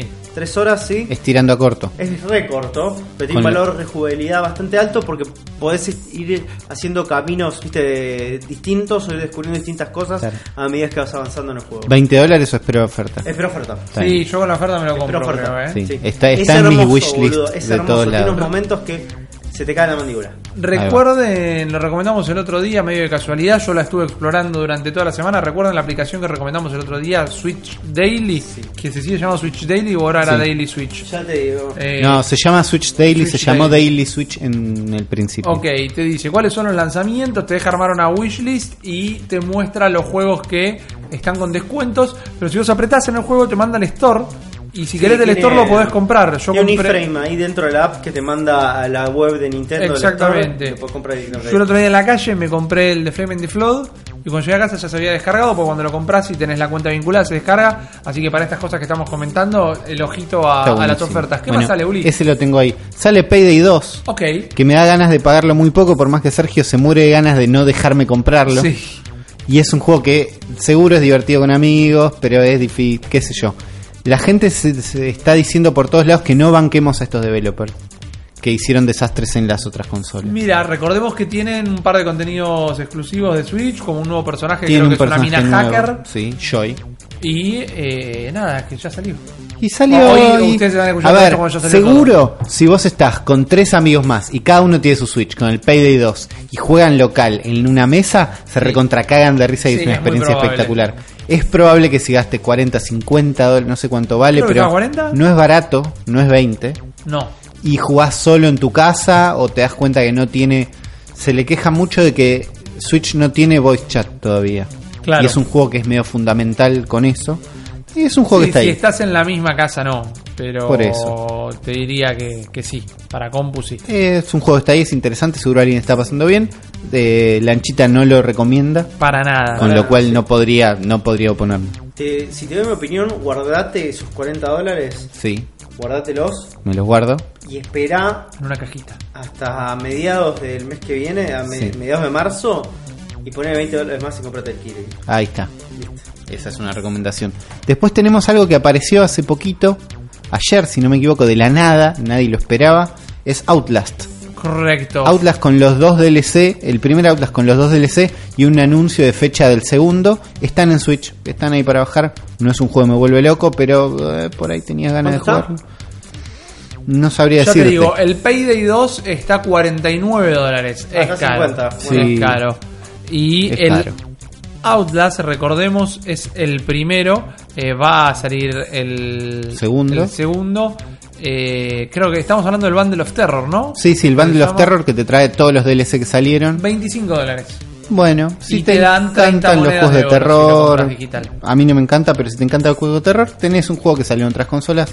Está ahí. Después tenés el Streets of Red Devil's Dare Deluxe, que no sé si lo conocen. No. Es contámelo. un beat'em up medio marrón, medio con detalles de sangre, Sí. donde vos sos un grupo de cosplayers que están en un teatro y dicen y se vienen de golpe un montón de zombies y dicen, che, estos zombie cosplayers son muy realistas. Y de golpe tienen que enfrentarse y vos tenés cuatro personajes, uno es un gordo que es medio Golden Axe, otro es un pibe que se llama Axel y tiene una Master Sword, que es una espada de madera, pero cuando vos los elegís se transforman en personajes que son referencias a todos. Por ejemplo, el Golden Axe es un chabón que pelea con una pala Claro. y es recontra mm, el guerrero de la pala, Joel Knight. Sí.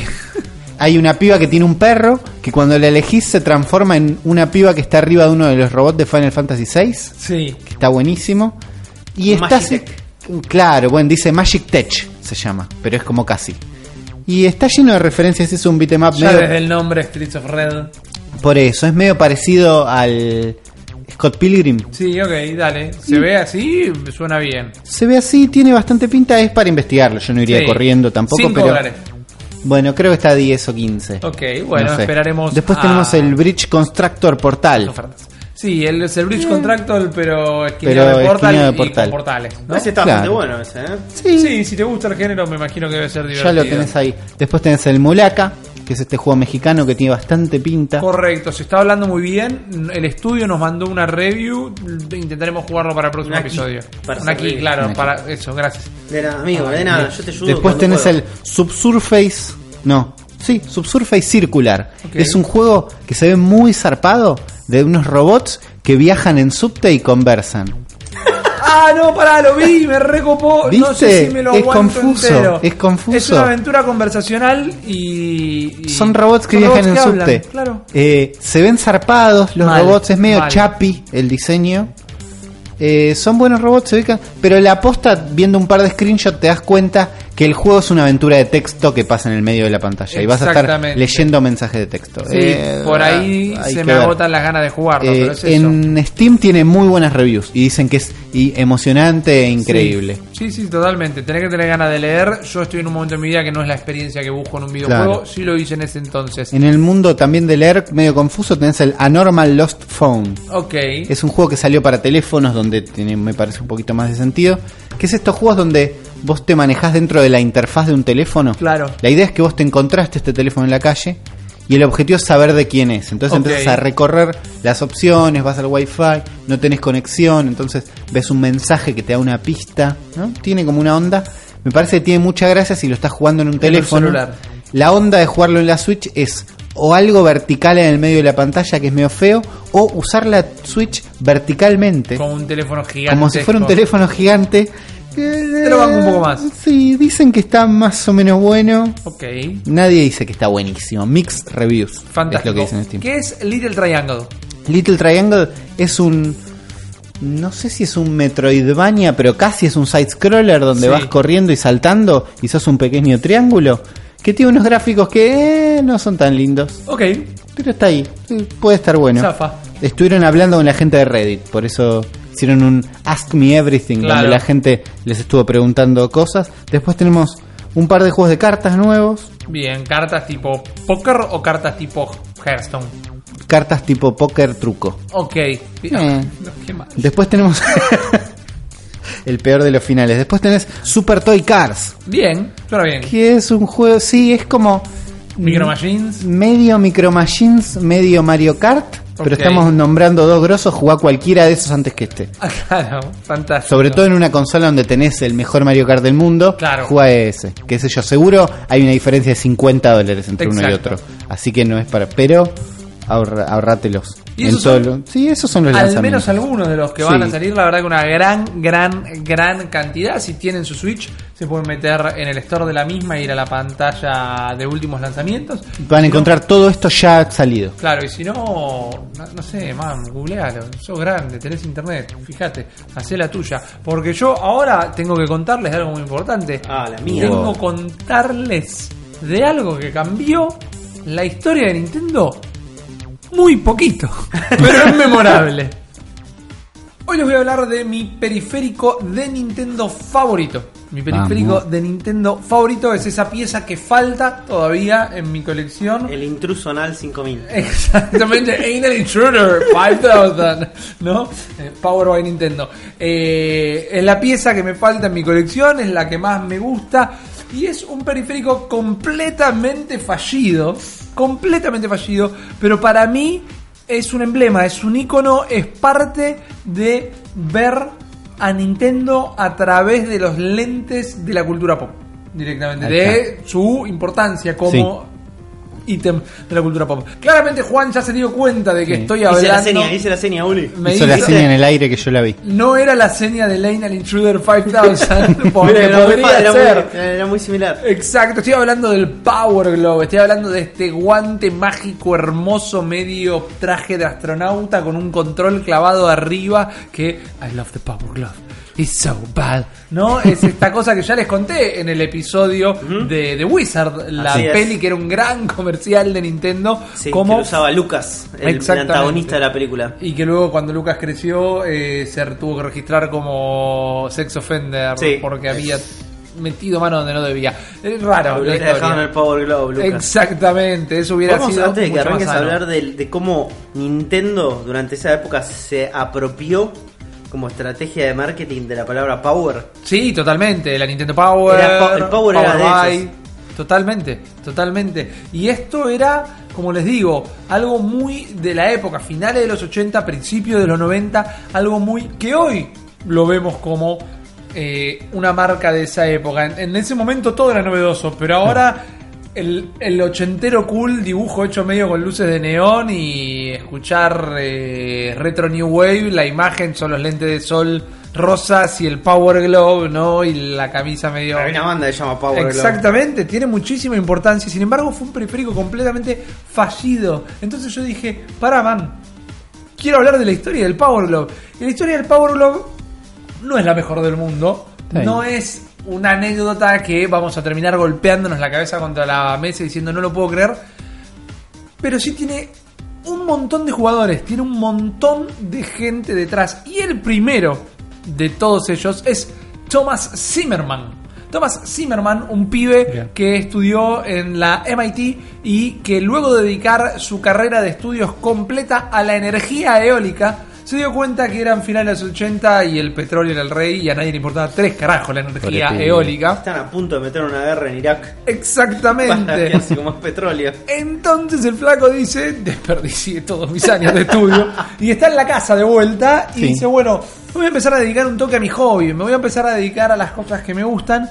Y él era como medio fan de lo que él llamaba la orquesta virtual. Que esto no era algo que existía, era fan como de una idea Era fan, propia. claro. Dice, en el futuro la música van a ser las máquinas, man. Entonces, Eh. él quería Lo dijo Jim Morrison, después lo terminé diciendo. bueno, lo volví a decir Zimmerman.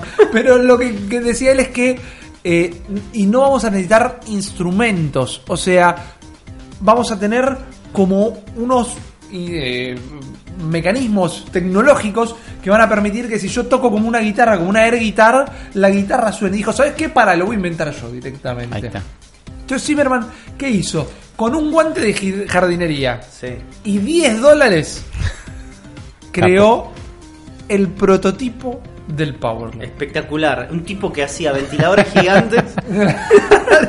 Exactamente este tipo, como le decía, 10 dólares y un guante de jardinería, compró unos tubitos de plástico y con ellos hizo algo, eh, y unos conectores eh, electrónicos desde ya, hizo algo que se llama, o que eh, se, se conoce como finger bending, o doblar los dedos. ¿Qué es esto? Todos en sus casas, en sus trabajos, momento de la imaginación. Momento de la Dale. imaginación. Tenemos el guante Sí. y el guante tiene estos tubitos plásticos y lo que tiene con sus conectores es unas lucecitas. No imagínense un pequeño haz de luz en cada dedo.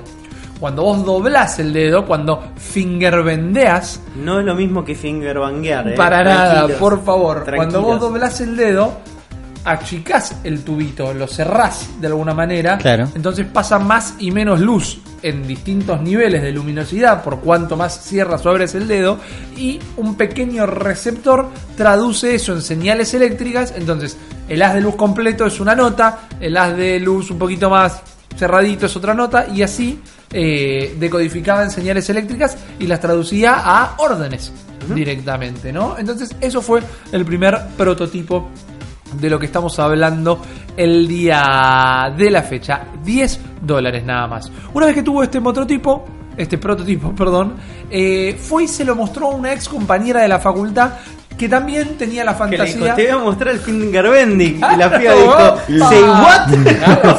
no, no, fingerbending. que- Repetímelo, por favor. Pero estoy casada, le dijo, y es un dato muy importante. A ver. La mina eh, era compañera de la facultad del Flaco y también le copaba lo de la música electrónica. La mina en cuestión, para dejar de decirle la mina, se llamaba Nancy Mayer. Y Nancy Mayer, justo, justito, estaba casada con Peter Mayer, que es un gran jugador de Atari, siendo primero desarrollador de juegos de la, para la consola y que luego terminó laburando directamente para la compañía. Entonces Nancy le dijo, Peter, Peter a la cama, ya se habían acostado a la noche después de cenar, estaba medio dormido y dice, "Para, se lo, se lo digo, se lo digo". fingerbendeando con Harry. Dice, Peter, ¿qué pasa? Te tengo que mostrar algo que hizo el Zimmerman que te va a volar la capelu. Se lo muestra, Peter lo lleva a Atari y en Atari lo llaman, lo invitan a una reunión y le dicen... ¿A Peter? Zimmerman, no, Ah. Peter lo llama a Zimmerman. Está bien. Y dice, Zimmerman, 10 lucas, acá arriba. Te lo compramos, ya, lo queremos, es nuestro, te lo compramos por 10 lucas. Lo dijo, bueno, déjame pensarlo, se lo contó un amigo y el amigo le dijo, man, esto cuesta muchísimo más de 10 lucas, no trances. Y en la primera vez que comienza a quedarse trunco un movimiento con lo que después vamos a conocer como el Power Glove, eh, Zimmerman decide no vendérselo a Atari y seguir por su propia cuenta. Resultaría ser la, la decisión adecuada, porque por más que se quedó medio en pelotas todavía, porque nadie le terminaba de financiar el proyecto tampoco, fue a un eh, festival en una universidad de música electrónica, era como apreciación de la música electrónica, que era medio tecno, medio trance, como un proto música electrónica de finales de los 80, y ahí conoce a Jerry Lenner, lo voy a pronunciar yo porque tiene una I en un lugar muy extraño y no sabría cómo decirlo. Jerry Lenner era un hippie rastoso que toda la foto que decís, este flaco te das cuenta que no se bañó a través de la foto. Es terrible. Muy vivo en el campus de la universidad y juego con el hacky sack, eso de patear la pelotita, ¿no? Y juego al No frisbee. fui a una sola clase hace tres años. Exactamente. Eh, pero bueno, así también fue eh, Steve Jobs, que no iba a las Claro. clases y. ¿No? Correcto, y vivía en el campus. Tengo- estoy lleno de ladillas. Exactamente. ¿Peter cuánto? Eh, no, Jerry Lenner. Jerry Lenner. Jerry Lenner. El tema es que el flaco, este directamente decía, la música la van a componer las computadoras. O sea, Ah. las inteligencias artificiales van a componer música, ¿no? En, en concretos viajes del LSD, estoy agregando yo, Sí. sin ningún tipo de duda, no me tiembla la voz al decirlo. Pero bueno, lo que hizo fue empezar a... Lo más cercano que él tenía a esto, que era componer música para videojuegos. Claro. ¿no? Entonces componía para música de videojuegos. Moondust es un juego de la época con el cual él se inició en, en la carrera, en, en su carrera como músico, pero al mismo tiempo estaba trabajando en un proyecto paralelo Sí. que era, y es muy interesante porque es algo que se está usando hoy en día, un lenguaje de composición musical que también lo tenía medio adaptado a la programación, que vos ibas escribiendo la música, digamos, y con unas cues visuales eh, ponías las partes de programación. Por ejemplo, ibas en una estrofa y iba sonando, no sé, pi. y vos ponías un canguro y el canguro era que saltar una línea o saltear una estrofa. Y ponías un cubito de hielo y eso era que frenaras la música, ¿no? Era como... El nacimiento del Mario Paint, la, la partitura musical de Mario Paint. dale, fantástico, totalmente. Eh, pero el flaco tenía un problema. Los monitores de la época le quedaban chicos. Claro. Le quedaban chicos para poder eh, hacer eso con comodidad. Porque vos ves fotos, porque las hay, y una nota ocupa la mitad de la pantalla y el difícil. iconito del canguro era como muy grande también. Los monitores de finales de los 80 eran bastante chotos, monocromáticos, ¿no? Era complicado. Entonces, eh, Zimmerman dice: ¿Sabes que yo estoy laburando en un cosito que es como un guante que tocas las cosas así en el aire y está muy, muy copado?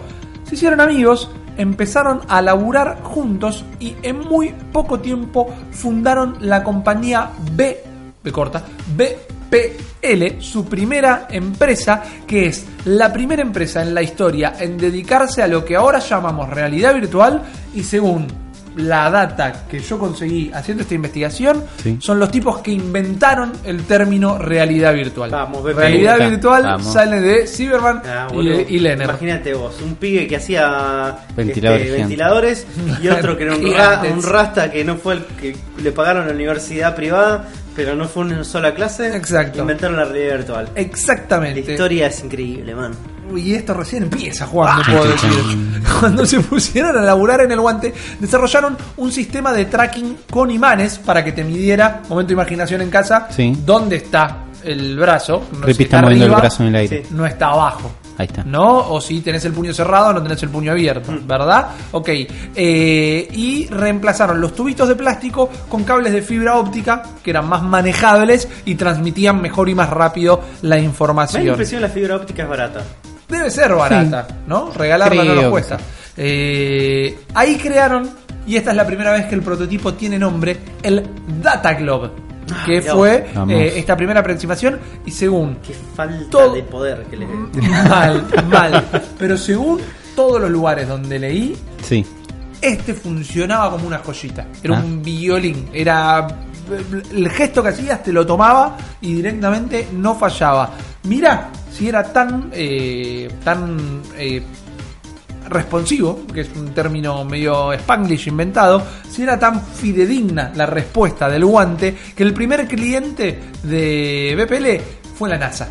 Tomá. que lo usaban Vamos. para simular situaciones eh, fuera de la Tierra y un montón de hospitales empezaron a hacer pedidos para simular operaciones directamente Locura. para sus estudiantes y médicos que buscaban superarse. Pero en ese momento, justo, justito, en el 85, revive una industria que todo el mundo había dado completamente por muerta y era la industria de los videojuegos. Mientras tanto, en Hollywood, los hermanos Anthony y John Gentile, los hermanos Gentile, Qué grande, los eh, Gentile. que Bueno, como los rusos, ¿viste? Anthony y John, se ve que Sí. es una cosa bien de italoamericano, son dos, por más tanos que sean, es la imagen de, de del el- de ¿cómo se llama? el director de cine norteamericano que se casó con la hija. Woody Allen, son dos Woody Allen completamente encorvados, con lentes redondos, vestidos igual, trabajando en sendos escritorios espejados en su oficina. Y estos tipos tenían una empresa de marketing y publicidad y eran la empresa, la agencia número uno de hacer pósters de películas en los 80. Vos querías que el póster de tu película esté copado, se lo llevabas a los hermanos Gentile. Y los hermanos Gentile estaban trabajando en el póster de Rambo 2, porque Mirá. fue una película Sí. de la época, ¿no? Si no tienen en su mente el póster de Rambo 2, es todo llamas, todo fuego, y él por delante de las llamas con esa escopeta gigante que tenía. Ametralladora, ametralladora. Eh, ametralladora, gracias Juan, Eh, muchísimas gracias. Y un gentile le dijo al otro, no importa quién, medio como que hablar al mismo tiempo, también gente muy muy rara, dice, ¿sabes con qué nos podemos llenar más de guita que ahora? Si hacemos muñequitos de la película esta. Y empezaron Mirá. a ir a ver jugueterías, se juntaron con, con un amigo de ellos que era Marty Abrams, que tenía experiencia en la empresa juguetera. Dijeron, Marty, Marty, eh, ¿hacemos un muñequito de Rambo? Sí, dale, obvio, fantástico. Fueron a ver un montón de empresas de juguetes, lo sacaron cagando de todas, pero hubo una empresa que dijo, sí, dale, hagámoslo los muñequitos de Rambo. ¿Quién? Eh, pop quiz para todos ustedes. ¿Quién hacía los muñequitos de Rambo? Hasbro me sale, pero no era Mattel. Hasbro. No, Mattel, no, Tectoy. no. Eh, D-Toys. Choxa. Ok, no, basta. Coleco. Ah, eh. Coleco Mirá. le dijo, sí, ¿sabes qué? Para mí esto lo vendemos. En la Navidad de ese año, en la Navidad de 1985, los muñequitos de Rambo fueron los juguetes más vendidos de toda la Navidad. Los juguetes, no la consola que en ese momento ya era la NES. ¿no? estos saben lo que los chicos quieren ver es violencia y sexo. Exactamente, yo tenía los muñecos de Rambo. Yo también también estaba el dibujo animado que era The Rambo. Force of Freedom. Exactamente, la fuerza de la libertad en español no tenía tanta cadencia, ¿no? Pero eso pasó. Entonces Coleco sacaron los muñecos y los gentiles dijeron, che, me copé haciendo muñecos ahora, ha- hagamos cosas de estos. Vamos. Entonces, con su amigo Abrams, arman la compañía Age, Abrams Gentile Entertainment, y sin ningún paso intermedio, después de escuchar que los pibes de BPL le estaban vendiendo un guante loco a la NASA, dijeron, che, eh, ¿y si nos ponemos a laburar con esto que acaban de inventar, que se llama realidad virtual? Dale, buenísimo, Vamos. pim. Nunca más hicieron un muñeco en su vida Ah. y se dispusieron a armar una consola de videojuegos completamente tridimensional que no iba a tener pantalla, sino un casco loco. ¿Y qué pasa? Si vos tenés una consola tridimensional de realidad virtual con casco loco, no podés manejarla con un joystick no. normal. Necesitas un joystick que aplique cierta tridimensionalidad a tus movimientos Pasa. para meterte en el juego. No pasa totalmente, Uli.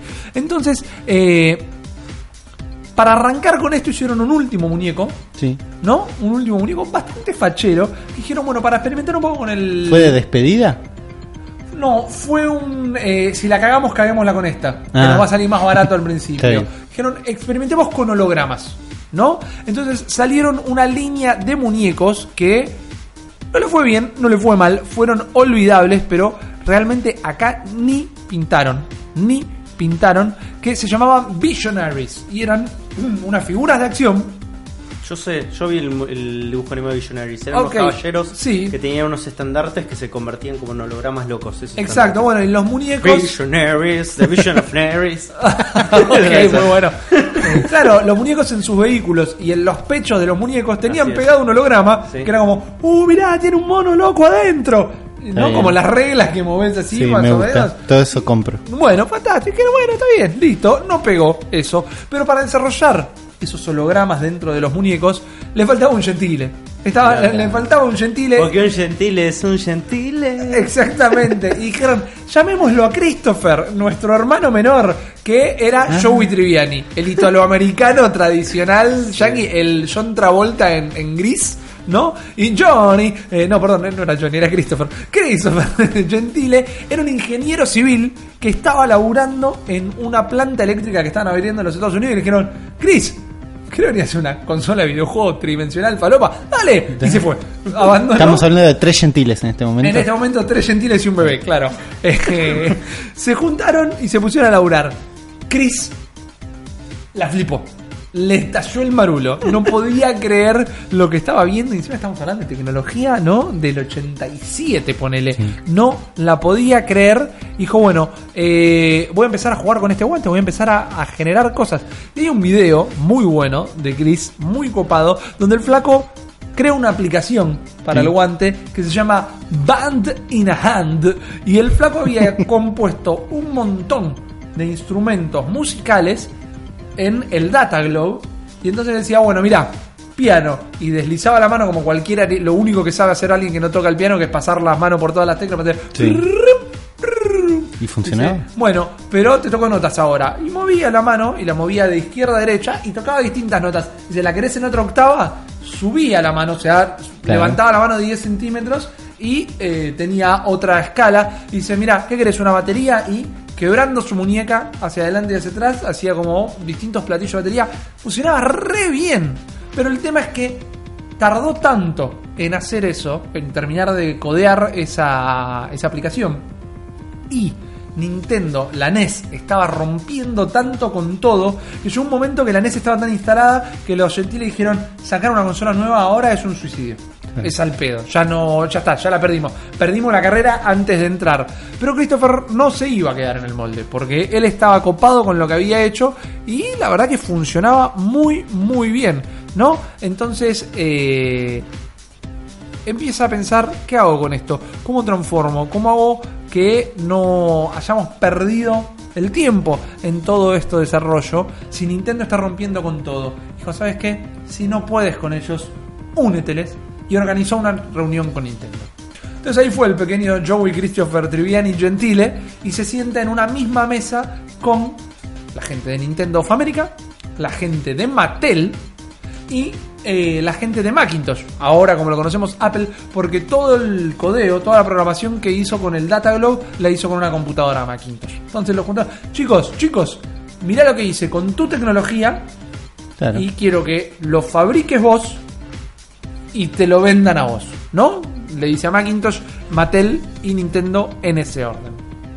Entonces les empieza a mostrar algo que preparó él solo, él solo, con otra computadora Macintosh para esta presentación y fue codear un par de juegos de Nintendo para que funcionen con el Power Law. Entonces le muestra al Mario y cuando mueva el dedo, como cuando el chavo decía eso, eso, eso, eso, ¿no? Tiraba una bolita de fuego. Mario. Y pone el punch out y tiraba la piña y Little Mac tiraba las piñas, ¿no? Springman. bueno, no, no todavía directamente. Eh, entonces todos se quedan ahí mirando. ¿no? Dicen, bueno, ok, fantástico, mi- mi- mirá que bien. Y se para una mina, se para una mina que era la vicepresidenta de Mattel en ese momento. Porque para que se den una idea, Mattel en los 80 había tenido un montón de grandes éxitos y había tenido un fracaso rotundo que les dolía todavía cada vez que se sentaban, que era la Intellivision, la consola de Mattel, Claro. que había perdido 394 millones de dólares. Le había significado a la empresa una pérdida de 394 millones de dólares. Pero ¿qué pasa? Con la Barbie, con la muñeca Barbie, habían bancado a toda la empresa. ¿No? Habían bancado Sí. a toda la empresa y fue Jill Barad, una mina, quien eh, tuvo la idea de cómo modernizar a Barbie y eso mantuvo a Mattel a flote. Si miran en Netflix la serie The Toys That Made Us, que es un documental que cada episodio habla de un juguete distinto de los 80, eh, no sé si la vieron ustedes, chicos. Sí, vi el de. Barbie y un par más. Bueno, está bastante bien. la mina que tiene esa silla loca que parece una mujer derretida en el fondo de su oficina, en el capítulo de Barbie, Sí. esa es Jill Ballard. Está ¿no? Entonces, ¿La derretida o ella? No, no, ella, ella. Está bien. Derretida, la derretida es una mina que está en la reunión y no pudo creer la que vio con, con el guante y quedó ahí. Eh, la mina dice, che, eh, Gentile, ¿no puedo probar yo el guante? Y los de Nintendo que medio que les importaba un huevo, los de Macintosh que estaban en otra no le dieron pelota. Jill se pone el guante, se para, le ponen el punch out y está primera pelea contra Glass Show. Jill tira dos piñas y obtiene un knockout automático. Se saca el guante, lo pone en la mesa, mira al resto de su gente de Mattel dijo, listo, lo compramos. No le preguntó a nadie, no dijo, che, nos vamos y lo pensamos, chicos, tenemos que hablar, listo, lo compramos, punto. Y ahí se pusieron a laburar con Mattel. ¿Qué pasa? Había un problema. Y el problema era no solo cómo yo controlo el mouse en esta computadora, sino que el prototipo del guante costaba hacer 5 lucas. Fabricar uno, Uno. de esos guantes costaba 5 mil dólares norteamericanos de los 80, que es un montón Es una bocha de guita. Es una bocha de guita. Y esto era algo que lo tenían que vender en jugueterías. Esto era algo que lo tenías que comprar en el Walmart. Si vos pensás que la. Nintendo en esa época, ¿cuánto podría ya estar? ¿200 y pico dólares? Eh, sí. Menos de sí. 400 dólares seguro estaba. Sí. Sí, sí, sí, sí, sí, O sea, no definitivamente. po- No, podías cobrar un periférico más que la consola. Exactamente. eh, casco de realidad virtual de PlayStation. Wow. Eh, el tema es que dicen, bueno, ¿qué hacemos con esto? Entonces los ingenieros de Mattel empezaron a cambiar todos los componentes del guante para hacerlo más accesible. Por ejemplo, cambiaron los cables de fibra óptica por tinta conductora. Era mucho más barata, era flexi- flexible porque directamente era algo que se pegaba a- al guante, ¿no? Y los sensores magnéticos que traqueaban el movimiento que yo les conté, los reemplazaron con un sistema de tracking ultrasónico. ¿Qué es el tracking ultrasónico, chicos? What?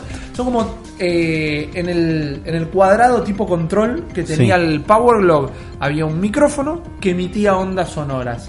Y había un dispositivo receptor que tenía tres, eh, tres receptores, Sí. pro- propiamente dicho, que uno te medía el eje Y, otro te medía el eje X y otro te medía el, el- el- el Z, ponele. Sí, creo que se llama Z, que es la Pregunta, profundidad. pregunta, Sí, profe. Juan. Eh, Sí, ¿Cómo puede ser un receptor ultrasónico más barato que dos imanes que compras en una ferretería? por la tecnología de traducir las señales. La tra- la- el receptor ultrasónico era como una tecnología que ya existía, que ya estaba. Y lo otro era como más de punta, por decirlo y de ahí alguna manera. Evidentemente, porque. Más o menos, pero yo voy a llegar ahí, ya voy a llegar ahí. El tema es que del dispositivo del Data Globe que costaba 5 lucas fabricar, bajaron los costos a que cada uno fabricarlo costara 23 dólares y ellos genios, lo iban a vender. Sí. y ellos lo iban a vender 80 dólares cada uno. Estamos hablando de 57 dólares de ganancia por Brutal, Power Glove. brutal. Brutal directamente. Entonces, cuando lo tienen listo, el guante, los de Mattel, van a eh, las oficinas de Nintendo en Washington, Washington, Seattle, no Washington, Washington DC, eh, donde están al día de hoy. Se sientan en una mesa, se los muestran y Nintendo dice, ok, ajá, a ver, ¿cómo funciona? Bueno, no me gusta una mierda. No, pero- No, no, no, no me importa. Yo a esto a mi gente no se lo voy a dar. ¿Por qué? Primero, porque tenemos calculado que la gente juega a la NES en sesiones de una hora y media, dos horas, y nadie va a estar dos horas revoleando el brazo para todos lados. Y por otro lado, tuvimos que hacer una reunión con gráfico de barra y una empresa de publicidad para que me explicaras cómo funciona esto. La gente no lo va a poder calibrar todo esto. Y Jill los convence de una manera muy simple realmente, poco anecdótica, pero dice, bueno, eh, ponemos un manual de instrucciones enfermizamente, analmente detallado. Y los de Nintendo dicen, bueno, está bien, si la gente no lo quiere leer es problema de la gente, yo te dije Claro. cómo funcionaba, cierran. transan. Entonces, ahora ya salía a la venta por 80 dólares, lo que finalmente, recién en este punto de la anécdota, comienza a llamarse el Power Glove, luego de la, pre- la apropiación del término Power para todo, ¿no? Entonces, como todo periférico, ¿qué pasa? Si vos querés moverlo, necesitas juegos que funcionen con el periférico. De entrada, el Power Glove y por arreglo con Nintendo tenía que ser compatible con todos, con todos los juegos que ya habían salido para la NES. Estamos hablando prácticamente de una retrocompatibilidad. Tenías que programar algo para que funcione con algo que nunca estuvo preparado para funcionar con ese Claro. periférico. Pero lo tenías a Chris Gentile que hizo tres juegos. Escuchame, el chabón hizo tres juegos de Nintendo en una, en una Macintosh, los programó en una tarde y fue hizo la demo. En Bueno. frente de Nintendo, Mattel y Panasonic, no me acuerdo. No, Nintendo, Mattel y Macintosh. Macintosh, escuchame una cosa. ¿Sabes cómo portearon todos los juegos existentes Para de el culo. No, no, no, no, bueno, aparte. Eh, dos tipos. Gentile no, ya era gente de su empresa. Dos tipos. Uno jugaba a los juegos, uno estaba con una NES jugando y le decía a un programador, y esto es más o menos así. O sea, cuando aprieta el de saltar, el personaje salta. Y el programador decía, bueno, si levanto la mano para arriba, como en el Mario, haría la- lo de saltar, salta. Era así entre dos tipos y oralmente que se fueron pasando, adaptaron toda la biblioteca existente de Nintendo hasta ese momento. Pero la segunda pata es si querés vender, si querés tener un juego que traccione las ventas, querés tener un Claro. vende consolas, necesitas exclusivos, necesitas un juego que solo se Sí. pueda jugar con el Power Glove. Y acá lo que hicieron fue salir a comprar franquicias y la primera de ellas fue el Bad Street Brawler, un eh, beat'em up co- completamente olvidable que era de otra empresa pero que no lo había llegado a largar todavía, lo adaptaron, entonces nada, pegaba la pinita y en el beat'em up el Bad Dude de la Street Brawler tiraba la piñita, no mucho más. Pero acá entra un nuevo jugador en toda esta historia, con el nombre de Novak. No. Novak era un, un developer de juegos de Sega que cuando todo se va a la ver en el 83 el flaco se fue a laburar a la marina y eh, pensando que la industria de los videojuegos estaba completamente muerta y después entra a laburar en Mattel para hacer un programa interactivo, un programa de televisión interactivo que era como el osito Teddy de acá que hablaba con Sofovich Sí. Pero eh, era de, de aventura directamente. Eh, se llamaba Captain Power, una cosa así. Lo tenía anotado y medio que, que lo perdí de vista, pero no era lo importante porque él, eso fue como la mejor manera de dejar de laburar con la Marina norteamericana. Él quería hacer videojuegos, pero tenía un problemita acá lo leí, se llamaba Captain Power, efectivamente. Tenía un problemita. Él estuvo en la reunión con Gentile, Macintosh, Nintendo y Mattel. Y en su opinión, El, el, problema es que Power le faltan las dos manos. no, no, no, las tenía, las tenía y son muy importantes sus manos en esta historia. El problema es que el Power Glove le parecía la invención más estúpida sobre la faz de la Tierra. No entendía, no le Sí, sí. cerraba, no, no podía entender como jamás. Nadie iba a, querer comprar esto. Entonces, ¿saben qué hizo? Se encerró en su casa dos semanas y se miró y se filmó las manos. La abro, la cierro, todo lo que puedo hacer con las manos. Puedo Sí. mover un dedo a la vez, puedo mover los distintos, puedo hacer un puño, puedo apretar una pelota, puedo levantar una pesa, puedo abrir una puerta y se dispuso a crear un juego que eh, incorporara todo esto, todo lo que puede llegar a hacer con una mano.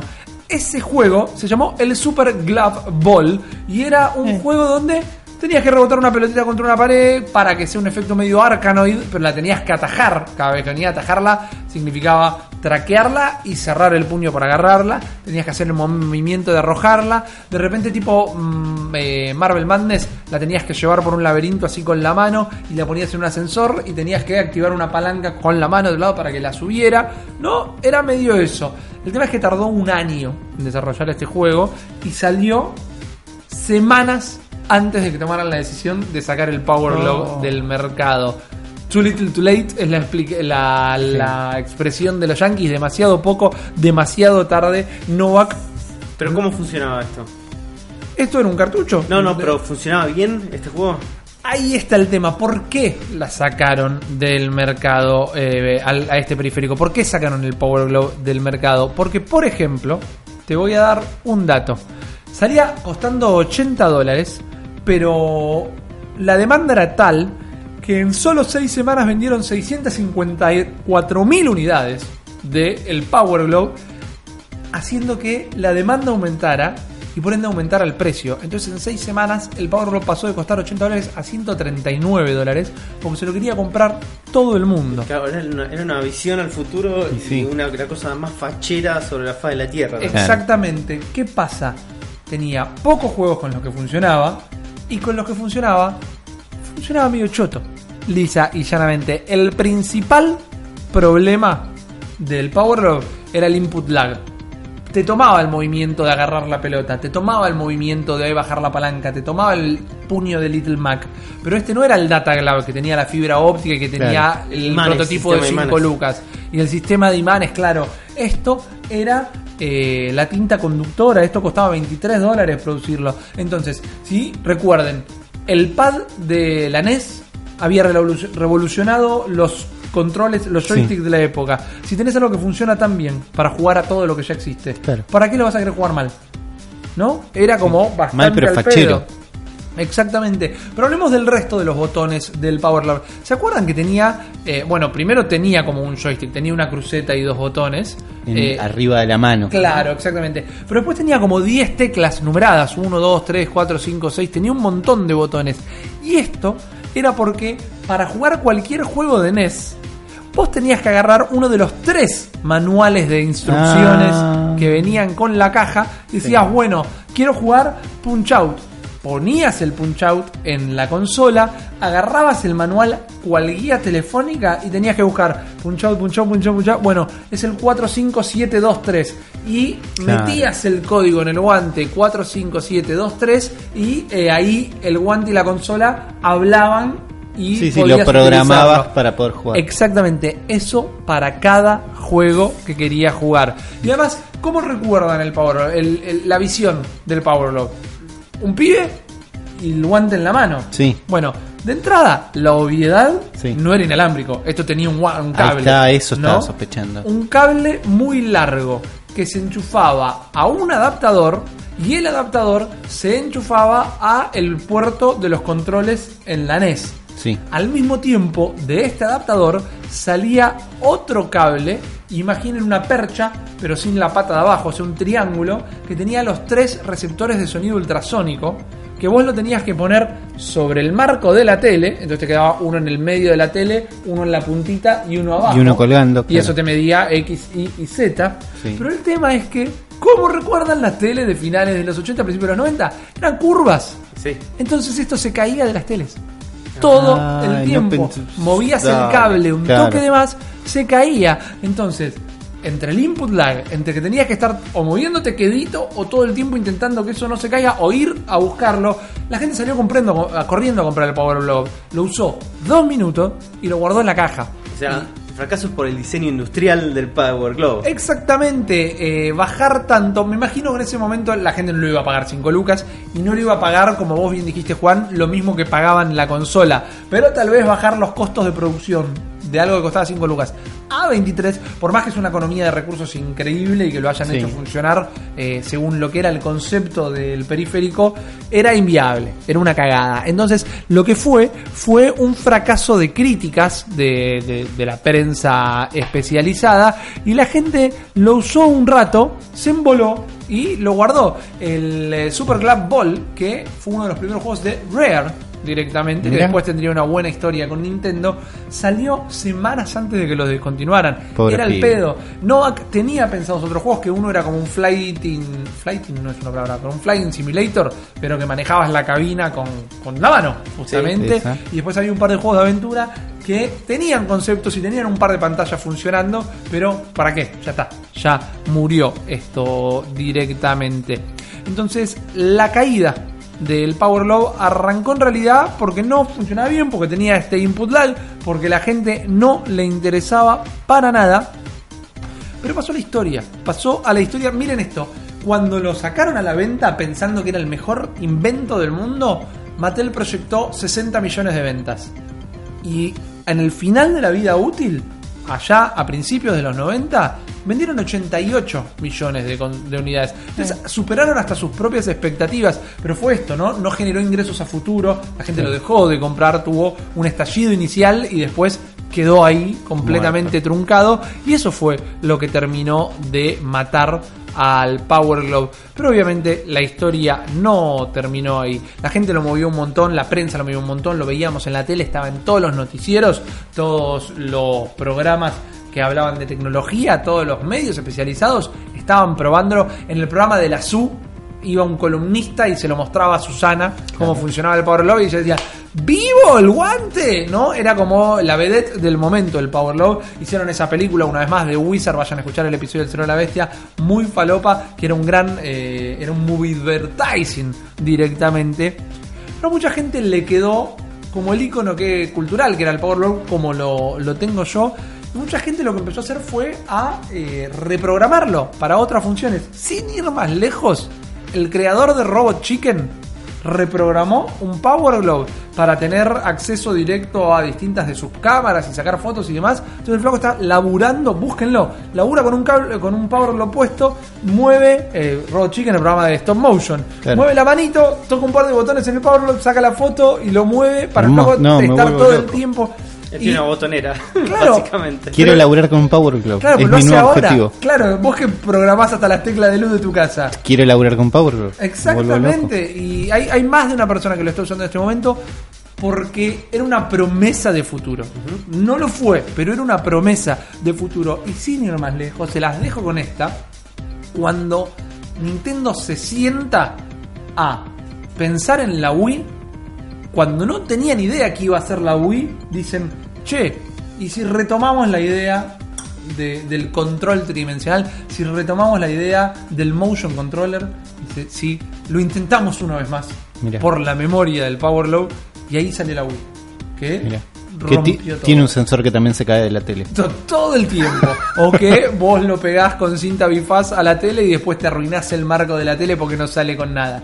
Pero es mi periférico de Nintendo favorito. Me muero de ganas eh, de tenerlo. Y ahora que me enteré bien, bien su historia, creo que me gusta un poco más. Zimmerman desapareció después. O sea, B- BPL no tengo idea qué pasó. No trascendió para el mundo de los videojuegos de nada. Pero pensá que un flaco con un guante de, de jardinería y 10 dólares terminó siendo el Power Glove directamente. Hermoso. Hermosa historia, hermosa historia. Eh, me acuerdo del video del Angry Video Game Nerd en el momento que se pone el Power Glove Sí, y logra aterrizar finalmente el avión del juego de Top Gun de NES, sí.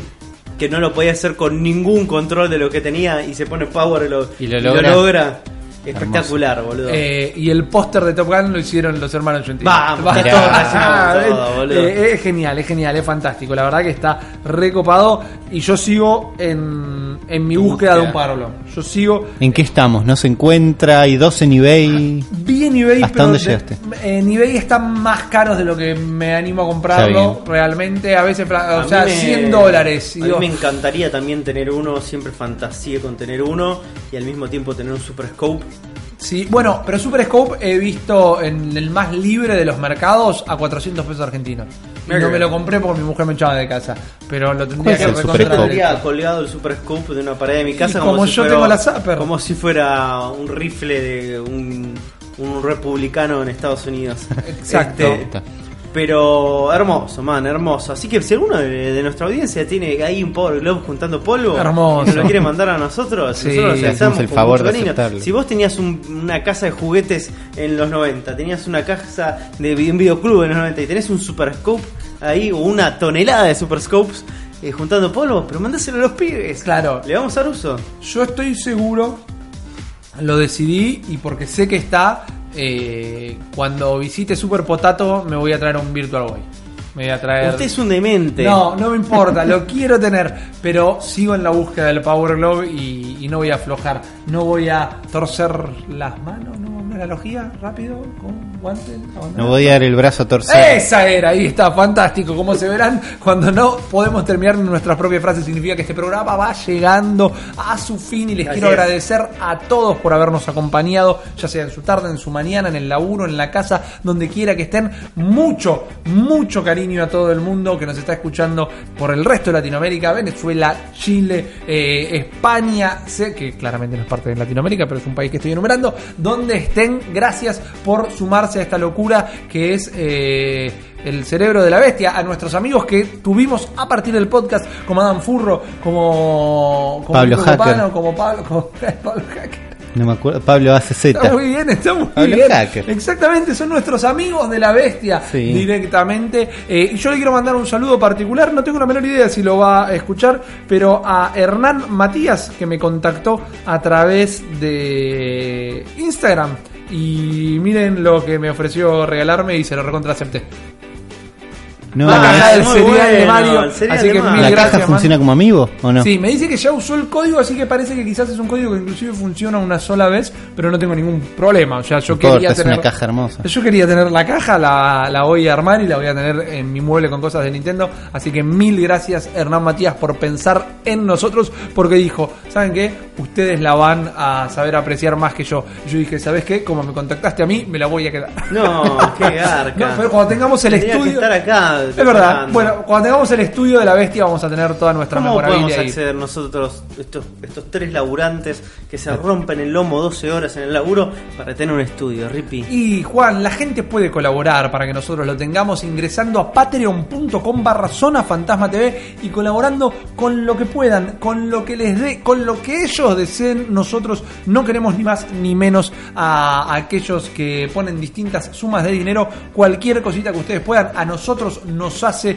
crecer y nos ayuda a mejorar siempre un poco más este contenido. Y si no pueden poner un solo morlaco compartiendo el cerebro de la bestia, van a poder realmente ayudarnos un montón. Recuerden que estamos en malditosnerds.com, Zona Fantasma TV en YouTube, iTunes estamos, Estamos iVoox estamos, cualquier plataforma podcastera de Android y por el mismo iOS. caso Sí, iOS. si vos buscas el cerebro de la bestia aparecemos. Y ahí estamos. Y la gente que nos estuvo escribiendo todo este tiempo, gracias por su banca. Y la gente que nos está escuchando de lugares más lejanos y consideran que quizás nos podrían dar una mano para que nos escuchen más gente en sus distintos países. Primero pónganse en contacto y charlamos un ratito de Nintendo que siempre nos gusta. Siempre y después sirve. también mucho que compartan los contenidos. Por lo pronto quiero agradecer una vez más al señor Juan Ardone. Muchas gracias, Rippy, a vos por este momento tan grato, tan maravilloso y por regalarnos este pedacito de historia. Muchas gracias a vos, Juan. También despido y agradezco sobre todo por todo su laburo al señor Ulises Rivas. Gracias, Rippy. Gracias a todos los que escucharon.